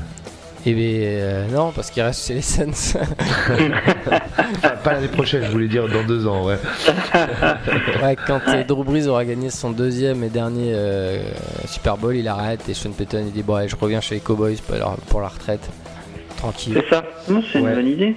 Ouais, mais pas dans l'optique pour la retraite. Hein. Je veux qu'il revienne pour vouloir gagner, enfin, en vouloir gagner une bague, hein, pas en disant je vais finir mes jours à Dallas. Hein. Et d'ailleurs, c'est un pote de Witten. Hein. Et je sais qu'ils vont, ils passent parfois des vacances au Texas ensemble, je crois. Enfin, c'est des vieilles connaissances, tout ça. Ouais. Mais bon, Sean Payton, ouais, écoute. Hein. Pour l'instant, tu auras quel autre mot? Et donc, mais remarque, c'est bien. C'est, je l'avais déjà dit, je sais plus où, mais euh, c'est quand même le rêve américain encore, hein, les Dallas Cowboys. Tu vois, il y a que là où tu peux voir euh, Kellen Moore. Euh, sortir de nulle part et devenir euh, coordinateur offensif. Euh, c'est voilà. On fait encore rêver. On va, appeler, on va appeler ça le rêve américain. Ouais, tu vois, on, ne veut pas forcément gagner le, Super Bowl, mais on veut le gagner avec un jeune, tu vois. Pour le panache. Ah, fallait carrément le mettre coach. Hein. Pour le panache, tu vois. Oh, on aurait été bien. Non, on aurait été bien. On veut faire. Bien les Rams, ils ont il est tout jeune, hein, leur head coach euh, aux Rams, donc. ouais, c'est sûr. McVeigh, tu vois. Bah, par contre, il s'est fait il s'est fait un peu euh, laminer par euh, Belichick. Ah bah ouais, par, par contre, je t'explique, hein. si en 2020 on nous donne un head coach et qu'on se fait laminer, mais qu'on on se fait laminer au Super Bowl, je signe. Hein. Euh, c'est vrai. Parce que j'aimerais bien être, tu vois, au Super Bowl. Ah non, mais moi aussi, c'est clair. et puis, mine de rien, arriver au Super Bowl, c'est une consécration. T'as quand même gagné ta finale de conférence. Je veux dire, t'as été l'équipe numéro 1 de la conférence. Et... Ouais, Clairement. Après, faut pas prendre une, une route là-bas. Parce qu'au Super Bowl, tu prends une branlée, c'est vrai que ça doit être dur. Mais euh, bon, euh, c'est clair que je suis d'accord avec toi. Et puis j'aimerais déjà. Euh, ça fait, ça fait cette année c'était la, dixième ou onzième année que je, regarde tous les matchs. Et j'avoue que des Cowboys donc. Et j'avoue que bah, je rêve un peu d'une finale de conférence déjà dans un premier temps quoi. Passer ce, mur de, de, divisional round quoi. Je suis d'accord avec toi parce que bon on va on va vite passer sur la polémique.